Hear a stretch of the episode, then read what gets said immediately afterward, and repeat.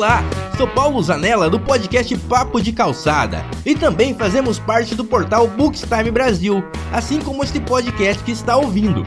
Você pode fazer parte desta família também. Nos apoie no Padrim ou no PicPay e tem acesso a conteúdos exclusivos, sorteios especiais e participações em nossos podcasts. E claro, compartilhando com seus amigos, você irá fazer todos aqui mais felizes. Venha tomar um cafezinho conosco aqui no Bookstime Brasil.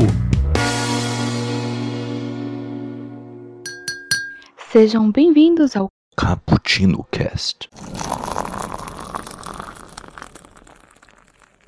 Ô, galera que adora uma cafeína, estamos começando mais um Cappuccino Cast e hoje vamos falar sobre quem não é tão mocinho assim, né? Vamos falar sobre algumas coisas aí reinterpretadas que vocês precisam ah, pensar aí com outros olhos. E é um caminho sem volta, gente. É um caminho sem volta. Vocês vão pensar assim sobre qualquer coisa. Bom, aqui é o Caio Apolinário que passou uma tarde aqui tomando um cafezinho, ah, mas o lugar está meio sinistro. É, eu acho que tem um cara ali encarando a outra menina de um jeito meio obcecado, procurando redes sociais dela. É, mas tomara que não tenha uma certa Netflix sobre ele. Ah, aqui comigo está ela, Raquel. Se apresente aí. Aqui quem fala é a Raquel. E eu tava passando minha tarde tomando um café e eu tava perguntando pro meu colega: Sério? Você é um herói simplesmente porque você levantou um martelo? Só por isso você é herói? tá bom. É, ai, que beleza. Começamos assim.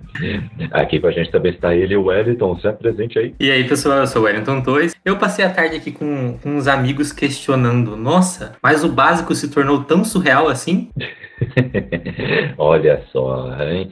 E aqui com a gente, completando esse quarteto crítico, está ela, Helenita. Se apresente aí. Helenita, eu tava, passei a tarde tomando um todinho e me perguntando se realmente é necessário estarem pela sua janela e ficar te olhando dormir. ah, isso aí é bem creepy. Com certeza, né? Isso é bem. Um creepy. 90. Pra que isso? gente? Né? Um 90. Alô? Alô, polícia. Bom, gente, esse aqui é o Caputino Cast que você pode participar ao vivo aqui na Twitch, é onde estamos gravando. Mande aí a sua interação, o seu xingamento, a sua crítica construtiva. Mande aí no nosso chat da transmissão. Aqui é o twitch.tv barra Brasil. Tem live quase todo dia, viu? Então vem que vem. Ah, você também pode participar das nossas redes sociais, arroba Bookstime Brasil, e também no nosso site, bookstimebrasil.com.br, onde você tem acesso tanto ao Caputino e seus quadros, como também a vários outros podcasts que estão aí no nosso portal, tá? E também temos o nosso e-mail, caputino com dois p's e dois c's, ponto gmail.com. E como a Vinheta já disse, você também pode ajudar todo esse portal no Padrim e no PicPay, tá? Além de se inscrever também no nosso canal da Twitch, vai estar ajudando todo este portal, beleza? Vem nessa, hein? Bom, vamos para a nossa pauta? Porque tenho certeza aí que quanto mais velho a gente fica, é provável que voltamos para assistir filmes que já vimos, né? Todo mundo tem aquele filme preferido que, mesmo que possua problemáticas e que entendemos depois, a gente assiste repetidas vezes, né? Ó, vamos explicar o seguinte: conforme crescemos, começamos a conhecer o mundo e suas problemáticas. Cada geração reflete a vivência daquilo que aprende e ensina as artes eh, que são expostas. Né? A mais contemporânea é o cinema. Assistimos filmes em preto e branco, relíquia dos anos 50, viajamos pelos anos 2000, né? Por mais incrível que pareça, já faz tempo, hein? 20 anos. E vemos que alguns são atemporais. Porém, conforme os anos, as problemáticas da construção social começam a surgir e discussões necessárias são levantadas. Então, hoje, a gente vai, eh, vai fazer essa discussão vendo filmes antigos que eram carregados de estereótipos e problemáticas e só quando pousamos olhar um pouco mais crítico sobre a obra, eh, ou seja, assistindo novamente, percebemos que muitos mocinhos são, na verdade, nada mocinho, né? Ah, Raquel, você que teve a ideia dessa pauta, né? Explica aí pra gente aí o, o que, que você. Qual foi o estalo aí do, ah, da, da Capitã Marvel que você é que você teve aí, né? Ah, esse, essa ideia, né, na verdade, é um quadro do Narradela, Uhum. que a gente fala de algumas obras que a gente destrincha um pouco mais. Podem ser músicas, filmes, séries, falando, tipo, caramba, esse cara, ele tá sendo protagonista, nós estamos pelos olhos dele. Mas não quer dizer que ele é bom. E muitas vezes, realmente, foi o que o Wellington disse na apresentação dele. Fazer o mínimo se torna uma coisa sensacional. E é, é mais a ideia de mostrar isso, de caramba, você fez tanta coisa assim, você é realmente um herói ou você só não é tão lixo assim? E a gente vai ver muito disso. É, o meu estalo disso foi na, na música do The Police, inclusive tem que arrumar lá no, no cast, né? Fazer a errata lá no comecinho, que é a, a história de um stalker. Ele tá perseguindo uma mulher e tá dizendo que ela tem que pertencer a ele. E essa música ela é utilizada em casamentos, ela é dedicada como uma música romântica. Isso é muito complicado. É muito complicado você naturalizar situações que não são boas. E achar que um cara que faz isso é muito fofo. Então, a gente pensou nisso e eu pensei também muito num, num filme que eu pensei, e agora eu, tô, eu esqueci qual é o filme. Hum. Eu esqueci mesmo. A gente já acabou não falando do filme, mas, a, mas era questão de falar disso mesmo, de personagens masculinos que são levados como muito legais para fazer o mínimo. O Kaique comentou também sobre a série do Yu, e essa série também mostra muito isso. Você tá pela perspectiva do Joe e você acaba acreditando que os sentimentos dele são válidos, é, que os atos deles acabam sendo aceitáveis pelos sentimentos dele. Só que na verdade Uhum. não são, porque esse cara é um doido. A gente acaba achando que ele é o Doc Street, né? E tá tudo É, certo. então. é, não tá certo mesmo, não. O... Essa série é bem emblemática, né, por causa disso, né? O... Mas ainda tem algumas coisas, assim, né, que eles deixam claro que ele não é bonzinho. A Sim. série deixa claro. O complicado é as nossas reações a isso, porque a gente acaba pegando empatia pelo Sim. personagem, né? Mas Bacana, pautar. Uhum, Pode falar, Cam. não é só um complemento. É, que essa questão que você falou do Yu, uhum. E na música do The Police, eles mesmos declararam que a música era uma música sobre abuso. Só que as pessoas que não entendem, esse é o complicado, está tão impregnado na nossa cultura, que mesmo quando alguém fala, tipo, ó, gente, isso aqui é pra vocês entenderem que não é legal, a gente não entende. A gente vê e fala, ai, que bonito. Aí a gente tá falando, não, não é bonito. E a gente, ah, bonito sim, vai. É bonito. Gostei. É igual a Netflix, ela sempre deixou muito claro, e a própria autora ali de, da, da série do Joe, que é uma série mostrando, ela não romantiza o, o psicopata, ela não romantiza o stalker. Mas a, a imagem que chega até o telespectador, a- o, o que ele cria, né, com esse conteúdo, é uma questão muito mais romântica. O que você vê na internet das pessoas falando, nossa, mas, é, em, abre aspas, em brincadeiras, né, ai, mas eu super gostaria de ser stalkeada pelo Joey. Ai, ele é doido, mas tem como você contornar a situação. Eu sempre, toda vez que, que tem esse, é, essa discussão referente à série, eu fico tipo, gente, não. O discurso ali ele tá mostrando dentro da cabeça dele. Isso não é uma romantização. Isso é pra você entender a complexidade, mas isso não faz dele um mocinho. Ele continua sendo um psicopata. Olha como as pessoas reagem a ele. Acredito que era dessa maneira que eles esperavam que as pessoas reagiriam. Como os, os outros personagens que estão à volta dele, quando descobrem ali. Mas não, o tiro meio que saiu pela culatra, porque você pega a série. É sempre em primeiro lugar, mas nunca é pela questão da crítica. É pela questão de, nossa, que pena, agora provavelmente vai acontecer alguma coisa com o Joe. E você fica, não, tem que acontecer alguma coisa com o Joe. Ele é um Ó, ele, é um, ele é o vilão. Ele é claro, ah, ele precisa de ajuda psicológica. Ok, precisa, mas ele continua sendo vilão. É, estar dentro da cabeça dele não, não o deixa romântico, não deixa um personagem legal. Uhum, Não mesmo. Essa coisa de pegar e, e absorver, porque assim, a gente sempre assiste uma coisa sobre a, sobre a nossa ótica, assim, né? sobre a ótica daquilo que a gente já Sim. viveu. E aí as pessoas ávidas por romance, ávidas por é, descobrir alguma coisa romântica nas, nas, nas coisas que existem. Aí elas chegam no meio de uma série dessa que o cara é psicopata e stalker. E aí fica tipo, cara, Mas eu acho que vai além, e é uma coisa que a gente tá tentando ir lá no Marra delas, né? É que sou só eu e a Isabel nesse quadro, então, tipo, às vezes acaba que não fica muito fácil de fazer, né? Mas a questão que agora eu tô sendo obrigada a assistir comédias românticas, coisa que eu não assistia, tá? Mas eu tô assistindo pra falar mal. Ah, então aí, aí Eu ela assiste. assisto só pra falar mal, né? Mas assim, é muito ruim, gente. Eu pensava que era ruim, mas quando eu vi é muito pior do que eu pensei. Porque. ai, gente, eu gosto. Mas tem Não. muitas problemáticas, entendeu? Pode ter uma ou outra, talvez, que tenha alguma coisa boa que eu ainda não vi, né? Aí, né, Mas o. Ó, eu vou te apresentar. Não, Kaique, não vem. Olha, quase que a gente terminou o namoro, já começou, começou a tentar me mostrar. Ah, mas não te mostrei o melhor. Mostrar. um. Então, Eu, eu tava reparando que nas comédias românticas tem sempre alguém mentindo. Cara, Hum. é, parece que é uma regra, assim, pra ser comédia romântica tem que ter alguém que engana a outra pessoa. E aí eu tava Isso Sim. legal, Curadoria.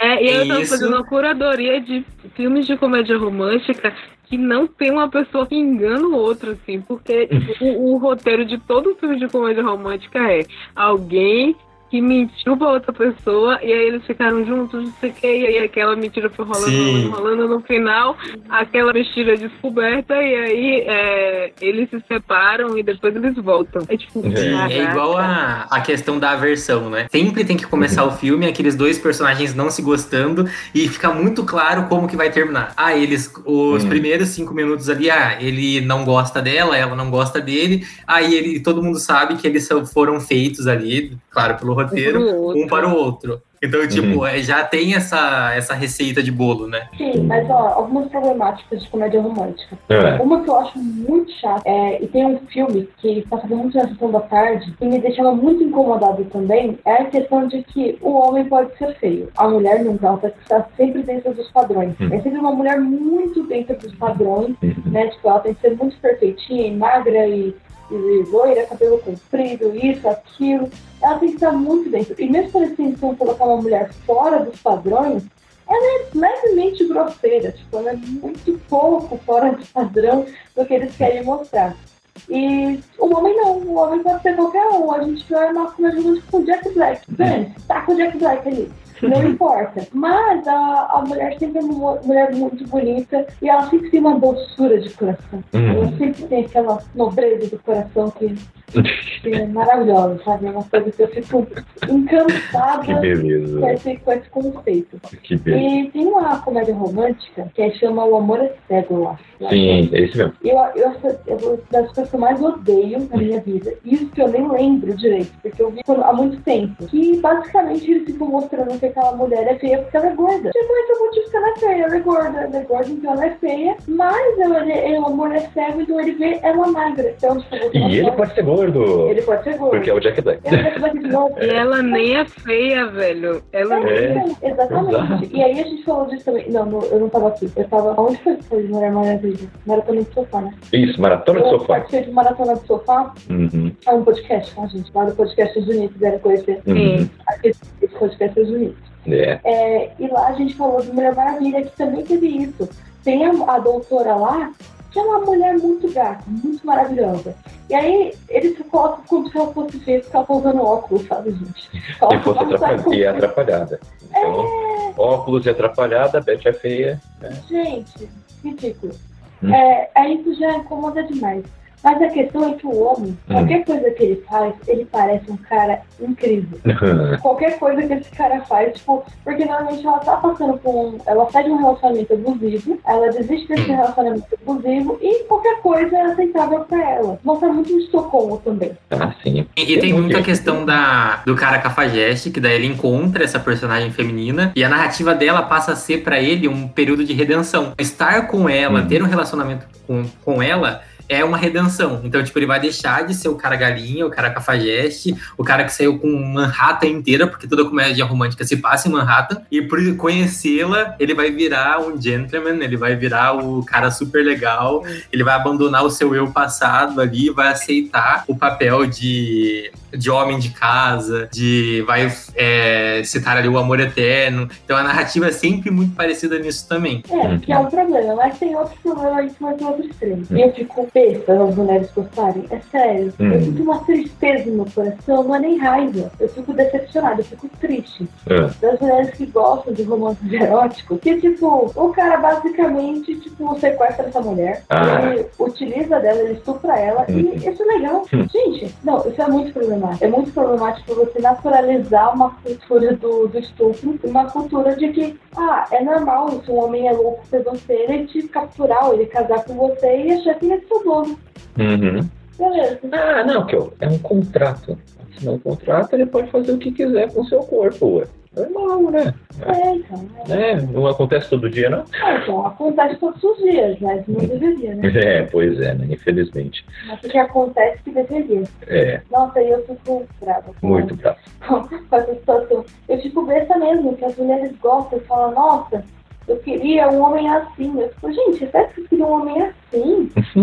Sério? Tipo, vocês não querem ter liberdade, não? Vocês não querem poder sair fazer o que vocês quiserem. Não quero, tipo, um dia poder fazer alguma coisa que precisa dar satisfação. Hum. Sabe, isso é loucura. É, É complicado. Mas temos alguns filmes aí que vamos debater, não é mesmo? Vamos lá. Porque vamos trazer alguns filmes aí de romance que trataram como mocinhos aqueles personagens que na verdade são vilões, tá? carregando para dentro da narrativa causas e efeitos que atingem a personagem feminina de forma negativa, deixando na maioria das vezes ela refém da situação ao romantizar o, o relacionamento. Começando com o personagem Nate do filme O Diabo Veste Prata. Que quando a sua namorada, que é a que se chama Envy, né, que é a Anne Hathaway, só é a Anne Hathaway, começa em um novo emprego e precisa fazer sacrifícios com horários apertados e falta de tempo para conquistar um objetivo maior, ele fica puto e quer começar a reclamar. Tirando que ela passa a se interessar por uma vida mais luxuosa e ele se incomoda com isso, né? sim. É, Esse é isso. eu acho lá. É, ó, acabaram de falar isso no chat. É. Como tô vendo. Ah, Você não tá vendo o chat, Raquel? Nossa. Aí não. Ainda que sem,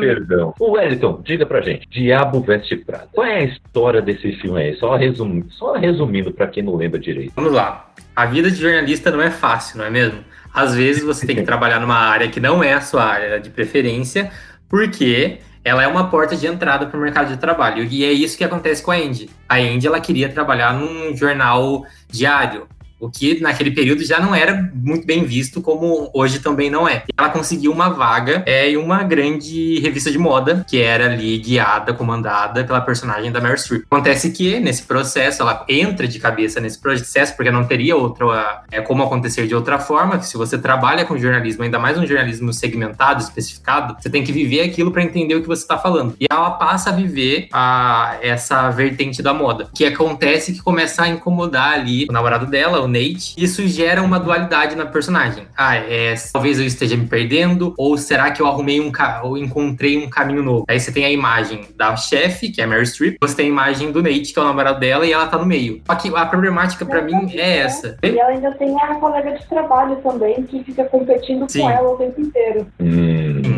É um ponto bem interessante também. Porém, ele é o menos incômodo. Porque, ó, se você parar pra pensar na construção, é você tem ali o Nate, que é o namorado dela, que tá acomodado, ele tem aquela vida dele que é mais simplória, e ele escolheu assim, tá? Ele que e ela estava nessa vivência com ele, então ele acreditava que ela não poderia sair dela. Tem a personagem da Meryl Streep, que é a chefe. Aí entra num estereótipo que é muito complicado do cinema, que se a, se a sua chefe é mulher e ela te dá ordem, te dá ordem, ela passa a ser uma megera. Mas se fosse um homem, se fosse o Nigel naquele personagem, no lugar da Miranda, provavelmente ele não seria um- uma megera. Ele seria o chefe. Ah, o papel dele é delegar ordens. O papel dele é Hum. ser o manda-chuva. O papel dele é guiar a nossa revista. Mas quando você tem uma mulher nesse papel, pelo menos é isso que o cinema muitas vezes passa, ah, ela passa a ser uma vilã. Ela é horrível. Ah, não tem Uhum. como trabalhar com ela. Ah, ela destrói a vida de todo mundo. Então, é, é um dos outros estereótipos que o filme traz também. Então, aí tem o boy, que complica a vida da personagem, tem ela que tá naquela dualidade em se descobrir numa área nova, e tem a chefe que tem ali. É, é claro, não estou aqui defendendo a Miranda como o personagem mais ético, mais é, pé no chão do filme. Não, de forma alguma. Porém, não acredito que ela seja essa vilã destruidora de vidas. Você vai até um ponto que lhe cabe. A Indy, Eu ela acho poderia que ter parado. roteiro força. Assim, não tô dizendo que não existem mulheres horríveis chefes. Eu fui, fui empregada de uma mulher horrível chefe. Já estiver escutando, espero que esteja morrendo nesse momento. Eu não espero. Mas, né, não é o que é mais comum. Tipo, eu tive já mais chefes mulheres ótimas do que ruins. Sim. E acontecia isso, tipo, mesmo ela sendo incrível, ela falava alguma coisa alguém, ai, como ela gosta do poder. Eu ficava, gente, Mas é exatamente. é E, pedido, tipo, ser burro, E você pode assistir o filme várias vezes ao longo do tempo, sabe? Assiste ele uma vez por ano. Você vai ter uma imagem diferente de cada um desses personagens. Mas do Nate, é muito provável que ainda seja aquele empata futuro, sabe? Uhum. É, é, é interessante que também o filme passa um pano também. Ele Hum. passa pano porque mostra como se fosse assim. Ela tá traindo o que eles combinaram. Só que eles nunca combinaram que ia ter aquela vida assim. Nunca. Tipo, ele achou que essa era a vida que ele queria. E quem tá namorando com ela achou que ela era obrigada a ter a vida que ele queria. E ela deveria se adaptar a ele. E nunca o contrário. E é muito difícil se adaptar ao outro. É, só que a questão é que ele tem, ele tem esse pensamento que a obrigação dela é se adaptar a ele. E isso fica, tipo, durante bastante tempo. E ele fica meio que jogando umas indiretinhas, tipo, você não me dá mais atenção? E não é que ela não dá atenção tipo, que ela tá aprontando coisa, ela tá trabalhando, sabe? E ela não tá casada, não tá nada, só namoram. Ele é muito dramático. Muito dramático. O que dizer desse boy lixo aí, Denise? Rapaz, é... ele, ele tava falando da Miranda, né? Eu não gosto da Miranda. Porque Miranda, ela tem as coisas assim, sabe? E ela sabe o que ela quer. É difícil, é difícil porque ela meio que vai pisando nas coisas na, na meninas e assim, né? De um jeito totalmente torto, Miranda vai fazendo com que a, a menina queira, né? É, queira competir, queira subir de vida, queira sair da, da vida que ela tá levando ali, né? E, e que ela não tava bem, assim, né? E ela começa, ela começa a se abrir para um mundo novo. O cara não, não se abre também, assim, né? Eu, sendo uma grande coach de, de comédias românticas que eu fico dizendo para mulher, mulher, pelo amor de Deus, sai desse negócio. Aí, é, eu estaria, toda vez que eu assisto, eu fico assim, hum, não, tem um outro menino não, assim, só tem esse mesmo no mundo.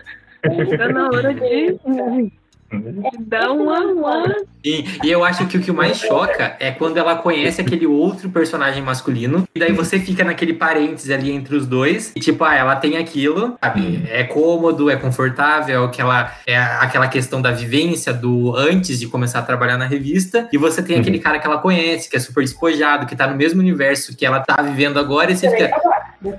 Cara.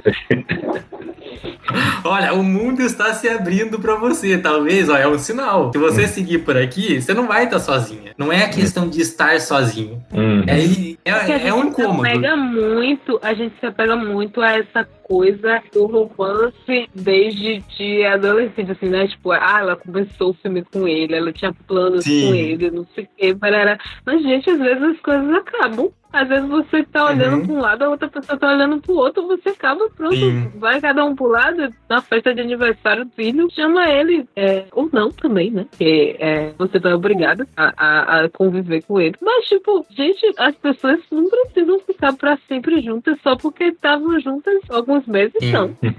É, então, eu acho que isso, isso dá um baita gancho pro próximo filme que a gente vai falar. Opa! Esse filme tem muito o que falar e é o nosso próximo filme lá no meio tem um outro assim. Ó, Dependendo do que a Lenita tiver pra falar, a gente já vai levar ela também lá pra ó, aí, participar com a gente. né? aí sim, aí sim.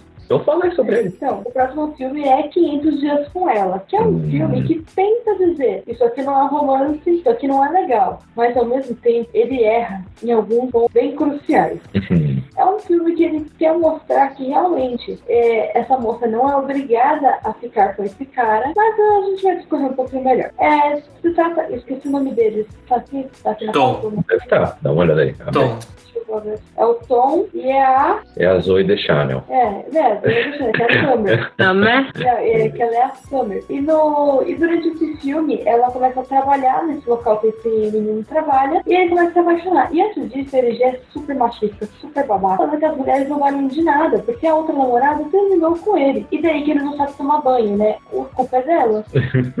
claro, né? Ele não precisa ter Uhum. fazer o mínimo. E aí ele começa a se apaixonar por essa menina. Só a maneira que ele se apaixona por ela, você já vê como ele é abusivo. Ele já acha que é a obrigação dela olhar pra ele. Em alguns outros momentos ele descobre que ela sai com rapazes, ele fica, ela é uma vadia. Porque ela sai vários homens. Ai. Ela não namora, ele não conhece ela. Ah, E ele já tem essa percepção sobre ela. Só que ele começa a se apaixonar por ela e um dia eles começam a ficar. Eles se pegam por pouquíssimo tempo. Tipo, eles ficam juntos realmente pouquíssimo tempo. Porque não é todos os 500 dias. não. Até mais ou menos no dia 40, ele tá tentando ficar com ela. Uhum. Aí quando ele começa a ficar com ela, eles ficam juntos uns três meses. Tipo, Um pouco mais. eu acho que, acho que é tipo isso. Porque lá pelo dia Uhum. cento e pouco, ele já tá terminando com ela, já tá terminando com ele. Sim. Aí então, tipo, são três meses que eles ficam juntos. E ele pergunta, nós estamos namorando? Ela diz, não, nós não estamos namorando, não quero namorar. Aí ela, ah, o que está acontecendo? Ah, tá acontecendo o que está acontecendo. Ela diz meio que romance é um romance. Foi- um lance é um lance. É, isso eu posso dizer. O lance é um lance, mas que ela fala pra ele. Pô, e falando nisso, a personagem da, da Chloe, da Chloe Moretz, né? Que a, que a irmã É. dele é sensacional. que, que ele fala assim, poxa, mas eu, eu- eu queria dar mais o próximo passo e tal, mas ela, ela, ela é meio assim. Aí ela, mas peraí, ela falou em algum momento que vocês estão namorando? É, não. Então, vocês não estão namorando. Não, muito bom. é, claro que é burro. E até os amigos dele passam por isso. Tipo, Hum. ah, porque ela, ela quer, não quer mais ficar comigo. Ela nem me deu uma explicação, mas ela disse que, você- que ela queria ficar com você. Não. Você pediu ela em namoro, em namoro e ela aceitou? Não. Então vocês não estão namorando. Vocês não estavam namorando, vocês não vão estar namorando. Gente, é muito É. difícil entender isso. Exatamente. É, ai, caramba, que cara tonto. É. E ele é muito assim. Sabe os amigos dele, tipo, eles percebem que ele é idiota, percebem que ele é babaca, mas que não fazem nada, né? Tipo, ah, Não, eles estão meio tipo, ah, tá bom, né? Deixa ele se ferrar sozinho. é, então, mas eles não, tipo, não chegam tipo pra ele e assim. falam, tipo, cara, Uhum. você é burro, é. É porque eles não são amigos, eles são colegas. Porque amigo se importa com, o- com o seu amigo. Eles não se importam, eles são indiferentes, eles não são amigos Eu não sei, porque normalmente amigos homens, eu vejo mais eles, tipo assim, ah, se esse cara tá difamando essa mulher, vou difamar ela também, porque, Aí, aí é porque o idiota criou. sim, mas é assim, é 98% Ah, sim, aí eu concordo. então, né, tipo... Infelizmente é isso aí. Mas aí, depois que eles terminam, Hum, ele começa a ficar bravo e tudo mais. hum. Aí as coisas que eu não gosto nesse filme é, por exemplo, depois ele encontra e descobre que ela vai casar, fica bravo e ela diz, não, é porque agora eu tenho certeza disso. Mostrando que, tipo, ele só não era o cara certo. Hum. Mas alguém deixou de que ela tivesse aquela vida ali. Hum. Sempre tipo, ela deixa de ser. Ela tipo, ah não, esse cara tive certeza e casei com ele. Não tô dizendo que ela não poderia casar durante a vida dela. Só que acontece depois de poucos meses. Parece que ela é uma pessoa totalmente impulsiva Uhum. até no casamento. Tipo, que ela namora dois meses com o cara, resolve casar e parece que a vida dela é só pra homem. Ela não, não fala de outras realizações da vida dela. Isso me incomoda muito. Porque ele mostra a realização da faculdade dele, Uhum. dos estudos dele. Enquanto isso, a vida dela não Uhum. mostra nada. Não mostra nada da realização profissional dela. A Sim. vida dela é para romance. Uhum. Enquanto a vida dele pode ser para outras coisas. Não, aí, que tá. A vida dele também era para romance. Porque, Sim, porque é porque antes. entendi. Sim, então, é que antes do, do primeiro dia desses 500, ele tinha acabado de vir um término. Então ele só pensava nesse término. Mas ele não ficava o, é, deprimido por causa desse término. Aí quando ele começou a se apaixonar pela, pela Summer, aí vi- virou a chavinha, mas continuou sendo, a vida dele é pra ela. Só que a redenção nisso só vem pra ele, não vem pra ela, né? Mas não é só isso. É porque eu acho que o filme também ele é propositalmente focado no luto dele. O luto Hum. por ter terminado o primeiro relacionamento e o luto dele ter criado um relacionamento com a Summer e não ter dado certo. Então, tipo, ele saiu de um luto pra ir pra outro. Por isso É. que eu acho que também a gente não tem contato com a história, o enredo é mais da personagem. É proposital pra gente ter empatia com ele, não com ela. Aí eu não consigo ter empatia por ele, não. Tipo, eu olho pra ele e minha vontade de dar um socão na cara dele. Tipo, do nada. Não, sabe? sim, Mas é, mas se você, cara, tipo, A primeira vez que eu assisti, primeira vez que eu assisti, eu acho que eu tinha 14 anos, 15, não sei. Eu lembro de eu ter parado, olhado assim, eu falei, nossa, cara, faz sentido o que ela fez com ele. Eu, eu pensei isso, eu fiquei tipo, é, eu vou assistir de novo. Aí na segunda vez, já tinha passado um tempo, daí tem essa questão da maturidade também, você olha por outro espe- espectro, né? Então, tipo, Sim. o filme ele reflete ali o que você viveu, é um pouco da sua experiência também. Daí não faz sentido a narrativa, porque eu não sei quem dirigiu, provavelmente, deixa eu ver. Eu acho que foi. Nossa, eu não lembro. É Mark Webb. Mark Webb, esse mesmo. Eu lembro que tinha alguma coisa a ver com Homem-Aranha. Então, é o a gente tem aí um diretor, é, querendo ou não, ele é um homem, então isso também reafirma a perspectiva de ver é, o filme da trajetória unicamente do, do Tom, não dela. Então, potencializa a questão, ah, ele está em luto, coitado. Daí entra aquele, o espectro do, ele é, tão- eu sou um cara tão legal, por que, que uma menina nunca gosta de mim? Ela vai escolher sair com um cara que é super estranho, que trata ela mal, sabe? O típico chorão da rede social. É o Tom.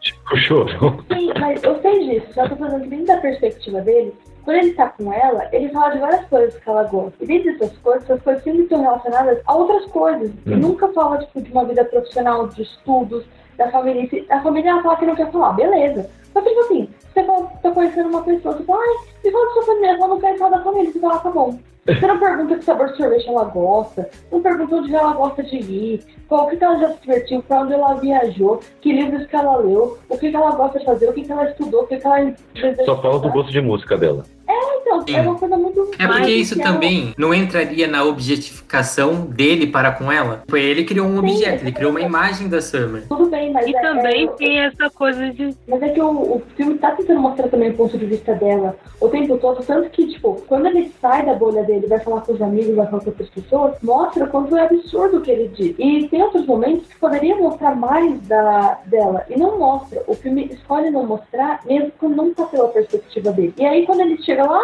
no finalzão e tem a redenção dele, ele tá lá e a outra menina que ele vai paquerar é a arquiteta. Ou seja, tipo, agora ela pode chamar essa mulher pra ter uma profissão. Você fala, ah, então o filme vai melhorar, vai entender um pouco mais? Não. Quando estiver contando as realizações dela no futuro, é só casar. Aí que tá, né? Mas isso É. daí também, essa coisa de. Ah, o sonho, da, o sonho de casar é, é uma coisa também que algumas pessoas têm só esse sonho. Problemático, problemático.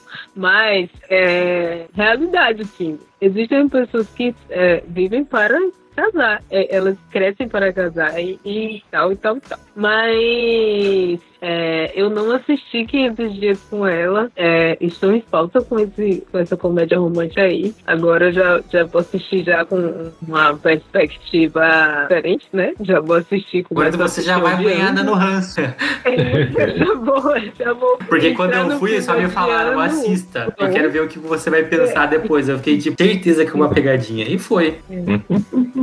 Ai, aí já vou começar assim, velho. Que horror esse cara. É, então, não, eu não sei. Muitas coisas me incomodam nesse. É um filme feito pra incomodar mesmo. Não, Não o como. filme fala que esse filme é sobre uma relação abusiva e não é sobre um romance, entendeu? Isso não é um romance. Uhum. Tipo, a cabeça. Ele é doido. Esse cara, ele não tá entendendo o que tá acontecendo. É. Ele não tá esperando o consentimento. E não é só com ela, ele vai tentar sair com outras meninas depois. Sim. Você vai perceber que ele é babaca em qualquer momento. Não, Sim. não tem muito o que E precisa fazer, de uma não. coisa mal muito importante no período atual. Uhum. Chama-se terapia. Terapia. Se tivesse É. passado por uma terapia antes de se envolver com alguém, não teria acontecido Sim. muita coisa do que aconteceu ali. Então É. essa é a questão. 90% dos personagens de comédia romântica fizesse terapia, a gente nem ia ter comédia romântica. O Exatamente. problema é que as pessoas assistem comédia romântica e acham que isso é exemplo, sabe? Uhum. Esse que é o problema. Tipo, ai caramba, esse cara é tão apaixonado. Ai, também tô assim pela minha ex, vou lá seguir ela, sabe? vou ficar falando dela pra todo mundo. Aí é tenso. E acontece, já ouvi amiga falando, ai, meu namorado foi falar da ex dele Hum. e contar só as coisas da ex, porque ele era muito apaixonado pela ex e tudo mais. Hum. Tipo, não tem problema você citar o seu, seu ex-relacionamento, sabe? Tipo, alguma coisa, tipo, ah, Hum. minha ex escreveu um livro, a gente tá, tá falando sobre isso. Ah, minha ex escreveu um livro sobre tal coisa. Ah, faz sentido, tá no contexto, né? Ah. Você tá no restaurante e fala, caramba, sabe quem trabalha aqui nesse restaurante? É o ex-boy. E aí? Ah, sabe quem trabalha aqui? Você acredita? Acredita Olha na só. vida, né? Tchau, tchau. Acabou. Agora você tá falando o tempo todo, é muito chato. Ah, não. é, é né? muito desgastante. Aí tem coisa. Aí É. tem coisa. Sabe, o que me incomoda também desse sonho de casar da, da Summer Hum. é porque ela não é assim em nenhum momento do filme. Ela é Uhum. uma pessoa livre, ela é uma pessoa que gosta de experimentar as coisas, que Hum. gosta de sentir tudo sozinha. Ela é uma personagem muito boa. Só que depois eles cagam com ela, sabe? Eles desenvolvem ela bem só pra falar, ela é apaixonante. Hum. Depois que o cara se apaixona por ela, ah, esquece, sabe a personalidade dela, joga no lixo. Joga no lixo Não, precisa não. É Depois que o- quando tá, eles falam assim, precisamos de um final pra esse filme. Mais ou menos assim. Aí, ah, ela decidiu casar. É, tipo, vezes, é, e aí todas as outras coisas que ela era complexa deixam de existir. É, é isso. Porque. Porque antes disso, até quando ela tá no relacionamento com ele, e até depois que eles terminam, é, ainda é trabalhado muito bem a personalidade dela ainda. Porque ele fica meio que querendo decifrar ela e mostra o quanto que ela é uma personagem complexa e ao mesmo tempo simples, né? De tipo, ah, ela só quer curtir, pô, ela quer ter a vida dela e ele não acha que estar do lado dele é legal. Pronto, né? Mas aí precisamos terminar o filme. Putz, precisamos dar um fechamento nesse relacionamento. Mas eu acho que que- até o- a questão do próprio casamento, nessa ideia de fechamento, sabe, é abrupto porque, tipo, ah, ela casou. Mas também o personagem vem dessa questão da liberdade. Ela pode estar namorando hoje e casando amanhã. Mas porque isso é exatamente parte da escolha dela. Sim, Então eu acho que não é tão discrepante a ideia, sabe? Eu realmente posso conhecer alguém hoje e daqui três meses casar com essa pessoa. Eu posso ter namorado uma outra pessoa por cinco anos e nunca ter tido desejo de viver com ela. Uhum. Então, tipo, mesmo que seja uma questão problemática, eu acho que ainda é válido. Porque se você defende a questão da liberdade de escolha, ela poderia ir para qualquer caminho. E- Mas a gente tem um caminho. É, querendo ou não, a gente tem um caminho para essa pessoa, porque a gente criou ali uma imagem dela também, assim como o Tom. Então, Uhum. tipo, eu vejo a Summer sendo livre, ela sendo uma Miranda, Uhum. talvez. Mas como ela é uma personagem orgânica, como a gente tá falando, como é uma personagem livre, ela pode simplesmente aparecer casada. Porque isso também não espantaria. Uhum. Sim, mas o- quando ela explica por que, que ela casou, ela diz que procurava uma certeza nele que ela não encontrou e encontrou nesse cara. Tipo, tudo bem que ela não estava procurando, mas assim que ele chegou, ela falou: sentia certeza nele que eu precisava. Mas ela não precisava, Hum. entendeu? Tipo, ela, pra que, que ela tinha que ter essa certeza toda? Eu só me incomoda, não é, o que me incomoda não é ela casar. Me incomoda é a personagem dela casar e ela não precisa nenhuma outra coisa. Ela não tá tipo, nossa, eu casei e também me mudei, também conheci tal lugar. Não, ela simplesmente casou, acabou. A vida dela acabou aí, entendeu? Parece que uma vida da- de uma mulher acaba quando ela casa. Casou, Não, acabou. não, não, cita alguma coisa assim. né? Ela ia se mudar também. Sim, é claro, Ela se mudar vai- por causa que tá, mas não que, tipo, Uhum. vou me mudar para um lugar que eu queria. Não, vou fazer Ah, uma coisa sim, não falo desse jeito, não. Ou não, é tipo É. uma coisa muito. É, porque eu casei, Sim. né? Tem que mudar, né? É, mais ou menos isso, né? É.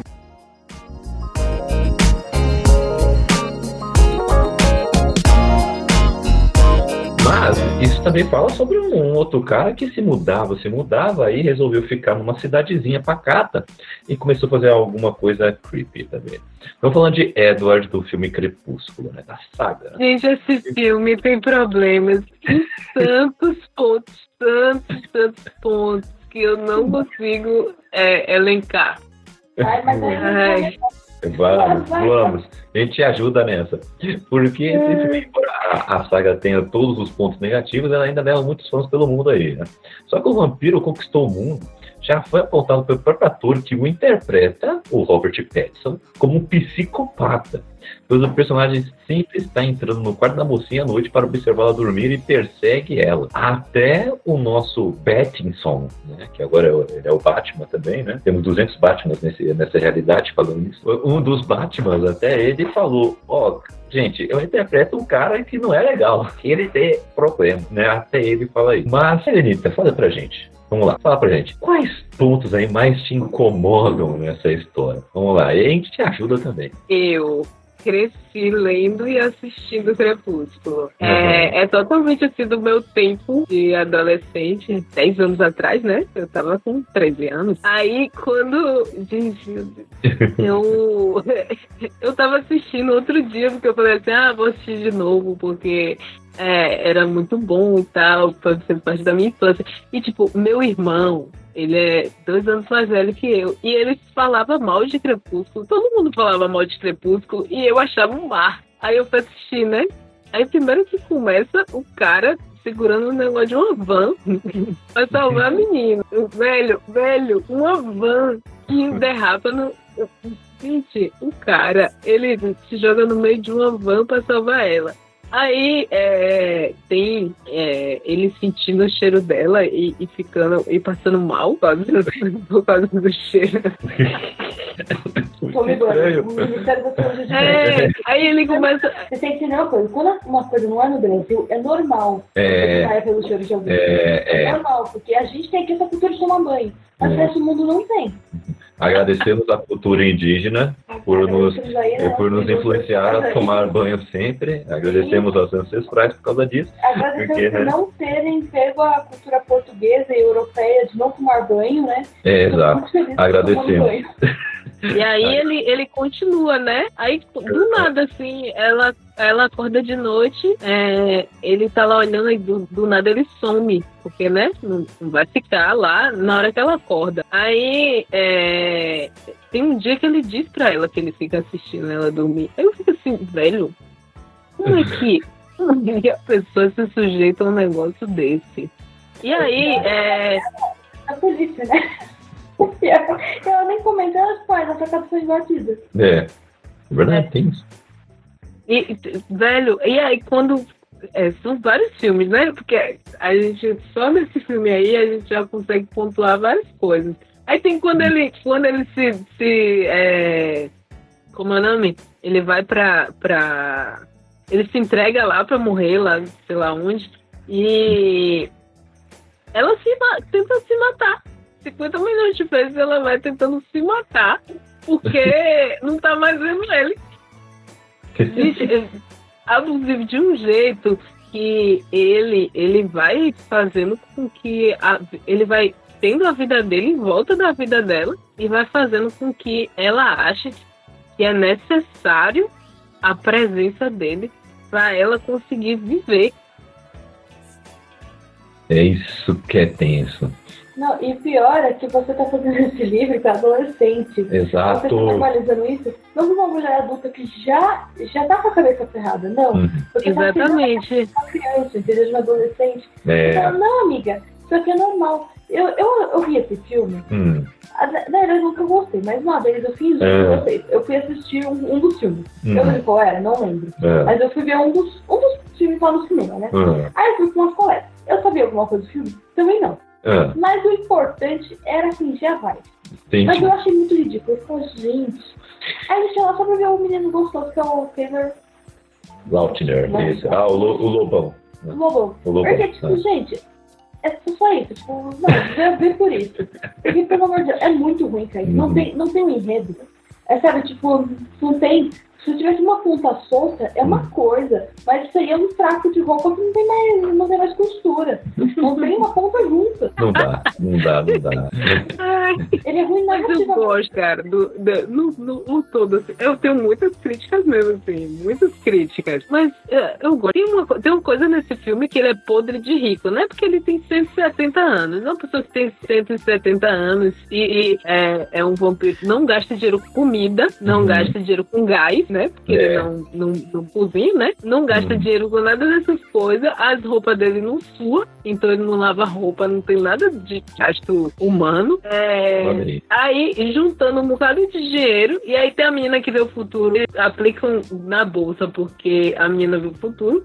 É, o cara é podre de rico, aí ele dá um monte de coisa pra ela. E isso, pra, na cabeça de uma pessoa adolescente, isso, isso é o supra-sumo do, do, do relacionamento ótimo, porque assim, um cara de 170 anos, primeiro, né, que, que entra isso daí também. Ele tem 170 anos, ela tem 17. É, é, aí é, ele começa a dar coisas pra ela, assim, tipo, o anel dela é um negócio maravilhoso. Aí no último filme ele dá um carro que era um Volvo na época, era super, é, era super top, assim, tipo, ninguém tinha um Volvo. E Stephanie Meyer, ela tem muitos problemas, cara, porque a pessoa conseguiu escrever aquilo ali. A pessoa tem que tem que estar muito, muito, muito, muito, muito focada em, em destruir a mente das, das pessoas. Eu acho, ela fala uma coisa, antes de comentar mais um pouco do Eder, Hum. que ela devia contar o nome dessa droga pra gente usar também, porque tem momentos na vida que a gente precisa disso.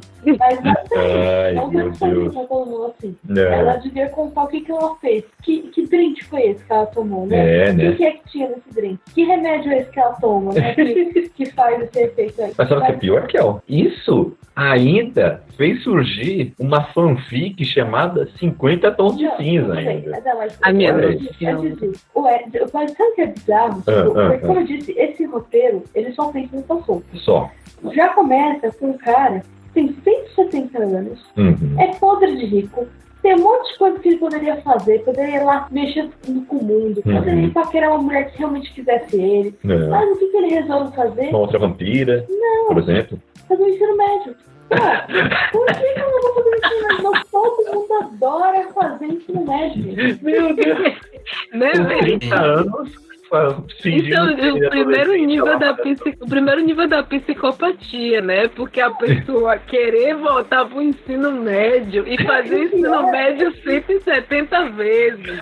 Agora, a coisa mais absurda é que você fazer um ensino médio 170 vezes é absurdo. É. Ah, Mas o pior Hum. é que ele fica fingindo que está sendo transferido de escola em escola em vários locais diferentes pra fazer isso pedindo sentido gente gente. Ela foi me o sentido. É, Porque, não. tipo, eu, eu parei nessa hora e falei, que tipo, você tinha a opção de estar na sua casa, de boa, você tá fazendo uma faculdade, você podia saber um monte de coisa, você podia ter avançado na tecnologia, uhum. podia ter um, um rastro da ciência aí, podia estar ajudando em experimentos, né? Dá uma porcaria da sua pele que brilha pra alguém fazer um experimento com ela, mas não, você tá fazendo isso mais pela 50 de né? Aí não dá. Não tem como, não tem como perdoar. Aí... Eu entendo quem gosta, tá? É. Eu entendo que, tipo, é uma é. coisa nostálgica. Mas eu entendo você que já viu na nosso infância. Agora uma pessoa que vê hoje em dia e fala que é legal, aí eu já. Ah, aí tem que desconfiar. É, eu já acho que. Tá ó, ó, ó, vou colocar na tela, olha aí, olha aí. Olha, ah, tá olha, Fora outra coisa que a gente não comentou também, que é sempre aquela é. construção do triângulo amoroso, né? A personagem Sim. ela precisa ali viver na dualidade entre dois caras, porque já não basta ela tá, ela não ter muita personalidade, porque ela realmente não tem, e ela ainda tá, tá- estar tendo que dividir essa personalidade com dois outros caras. Daí você fica Uhum. tipo, tá bom. Aí engloba ainda mais forte aquela questão da, da personagem não, não ter escolhas, né? Ela não vive, ela tá ali é, flutuando entre dois universos. Um é o universo ali do lado dos vampiros e o outro é do lado do cara lá que ela ainda não sabe que é um lobisomem, mas fica só nisso. Tipo, ela Uhum. ganha destaque quando ela se aproxima de um dos dois. E o pai dela dando ela pro cara do lobisomem. E, e Hum. todo mundo fazendo um negócio de, um, de uma pressão psicológica ali pra que ela se relacione com alguém, sendo que ela acabou de chegar na cidade, gente. É, é uma pressão. A Marília, é esse o nome dela? Pedro? Aham. A Marília tá falando, por favor, não destruam o crepúsculo. Não, a gente não tá destruindo. Quem destruiu foi a Stephanie Myers. Ela destruiu quando escreveu. Mas a gente vai parar de falar dele, tá bom? Se eu parar de falar. Não, mas antes de passar, eu só queria falar uma coisa. Não é uma Ah, destruição, mas é muito complicado você gravar um filme onde o personagem vai comer um lanche ali com ketchup e o ketchup estar fechado e ela está sacudindo o ketchup assim, ó. Não caiu uma gota de ketchup no pão. É, acontece essa cena no primeiro filme. Eu fico até hoje indignado olhando para aquilo. Tem até um meme sobre isso. É.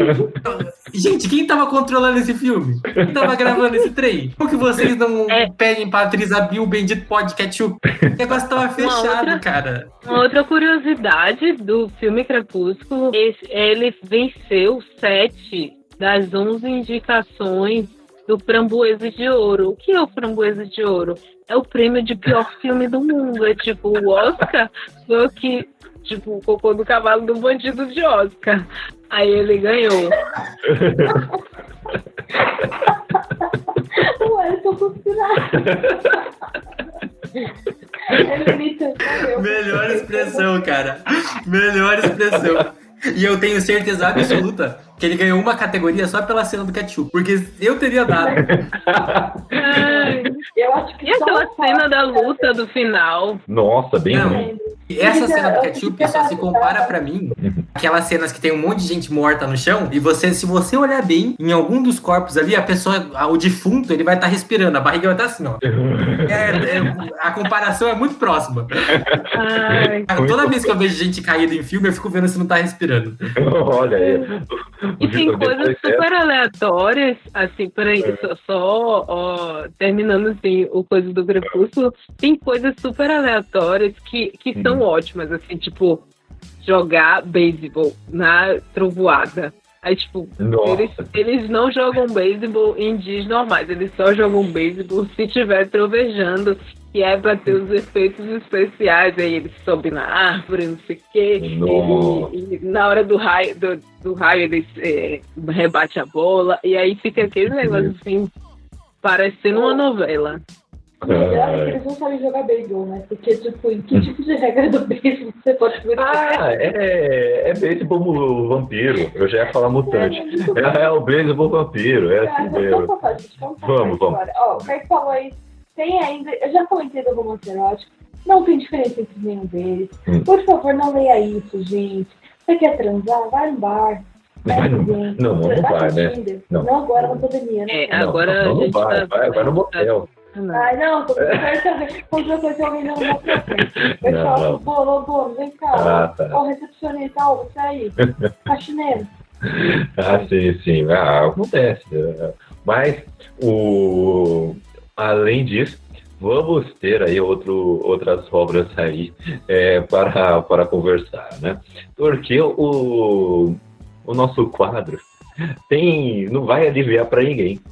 E vamos agora Para Friends, sim, vamos para Friends. Ah, você adora Friends? É Eu sua não série predileta? Friends, gente. Eu assisti, tipo assim, por uns três minutos e já achei enjoativo demais. Então, É porque, de Friends eu porque algum, alguns vão dizer, a Raquel tá em Friends, porque tem a Rachel, né? Então vou falar, ah, Raquel, esse tipo de coisa, né? Você tem amigos que te chamam assim. Mas o Ross da série Friends é, é aqui o nosso alvo de discussão. Por quê? Rachel e Ross são um casal odiado e amado. Depois da primeira briga do casal, Ross tra- trai a, a Rachel e a partir daí os dois vivem indo e voltando durante as. Mas louco é que os primeiros desentendimentos ocorrem depois que a Rachel consegue arrumar o emprego dos seus sonhos.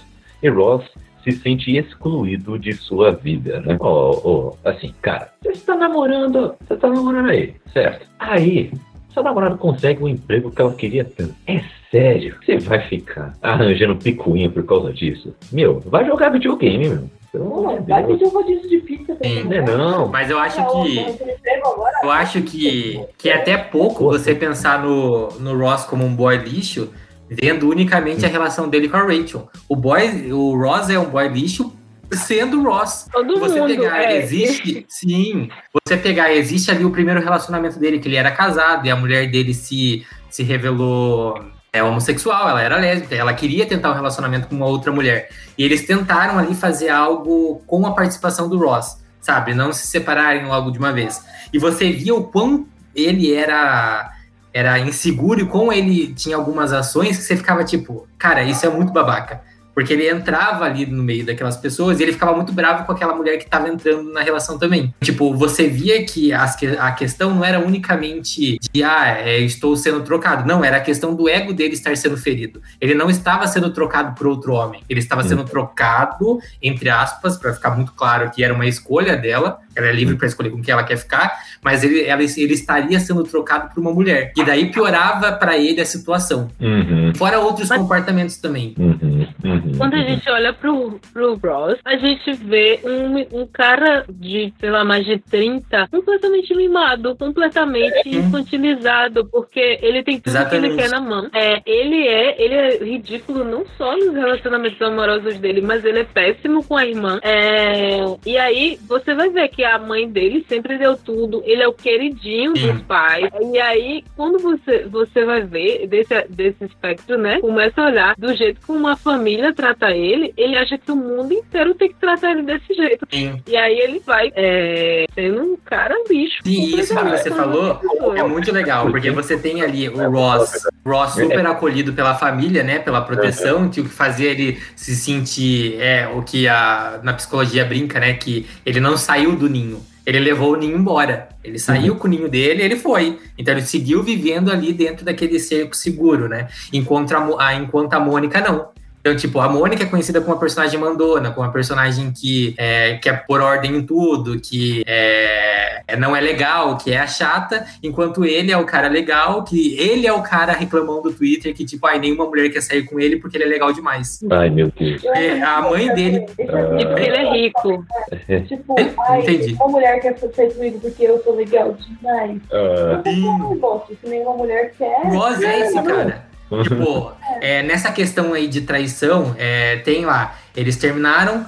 é, não, não fica claro, né, que eles terminaram. Não era um, termi- um término. Nunca ficou claro que era um término. E eles tinham um contrato. Que se você tem um relacionamento com alguém, e é claro que existe esse relacionamento, não é simplesmente você brigar, saiu pela porta que tudo acabou. Você fala pra pessoa, olha, a gente não está mais junto. Mas se você não falou isso, você traiu a pessoa.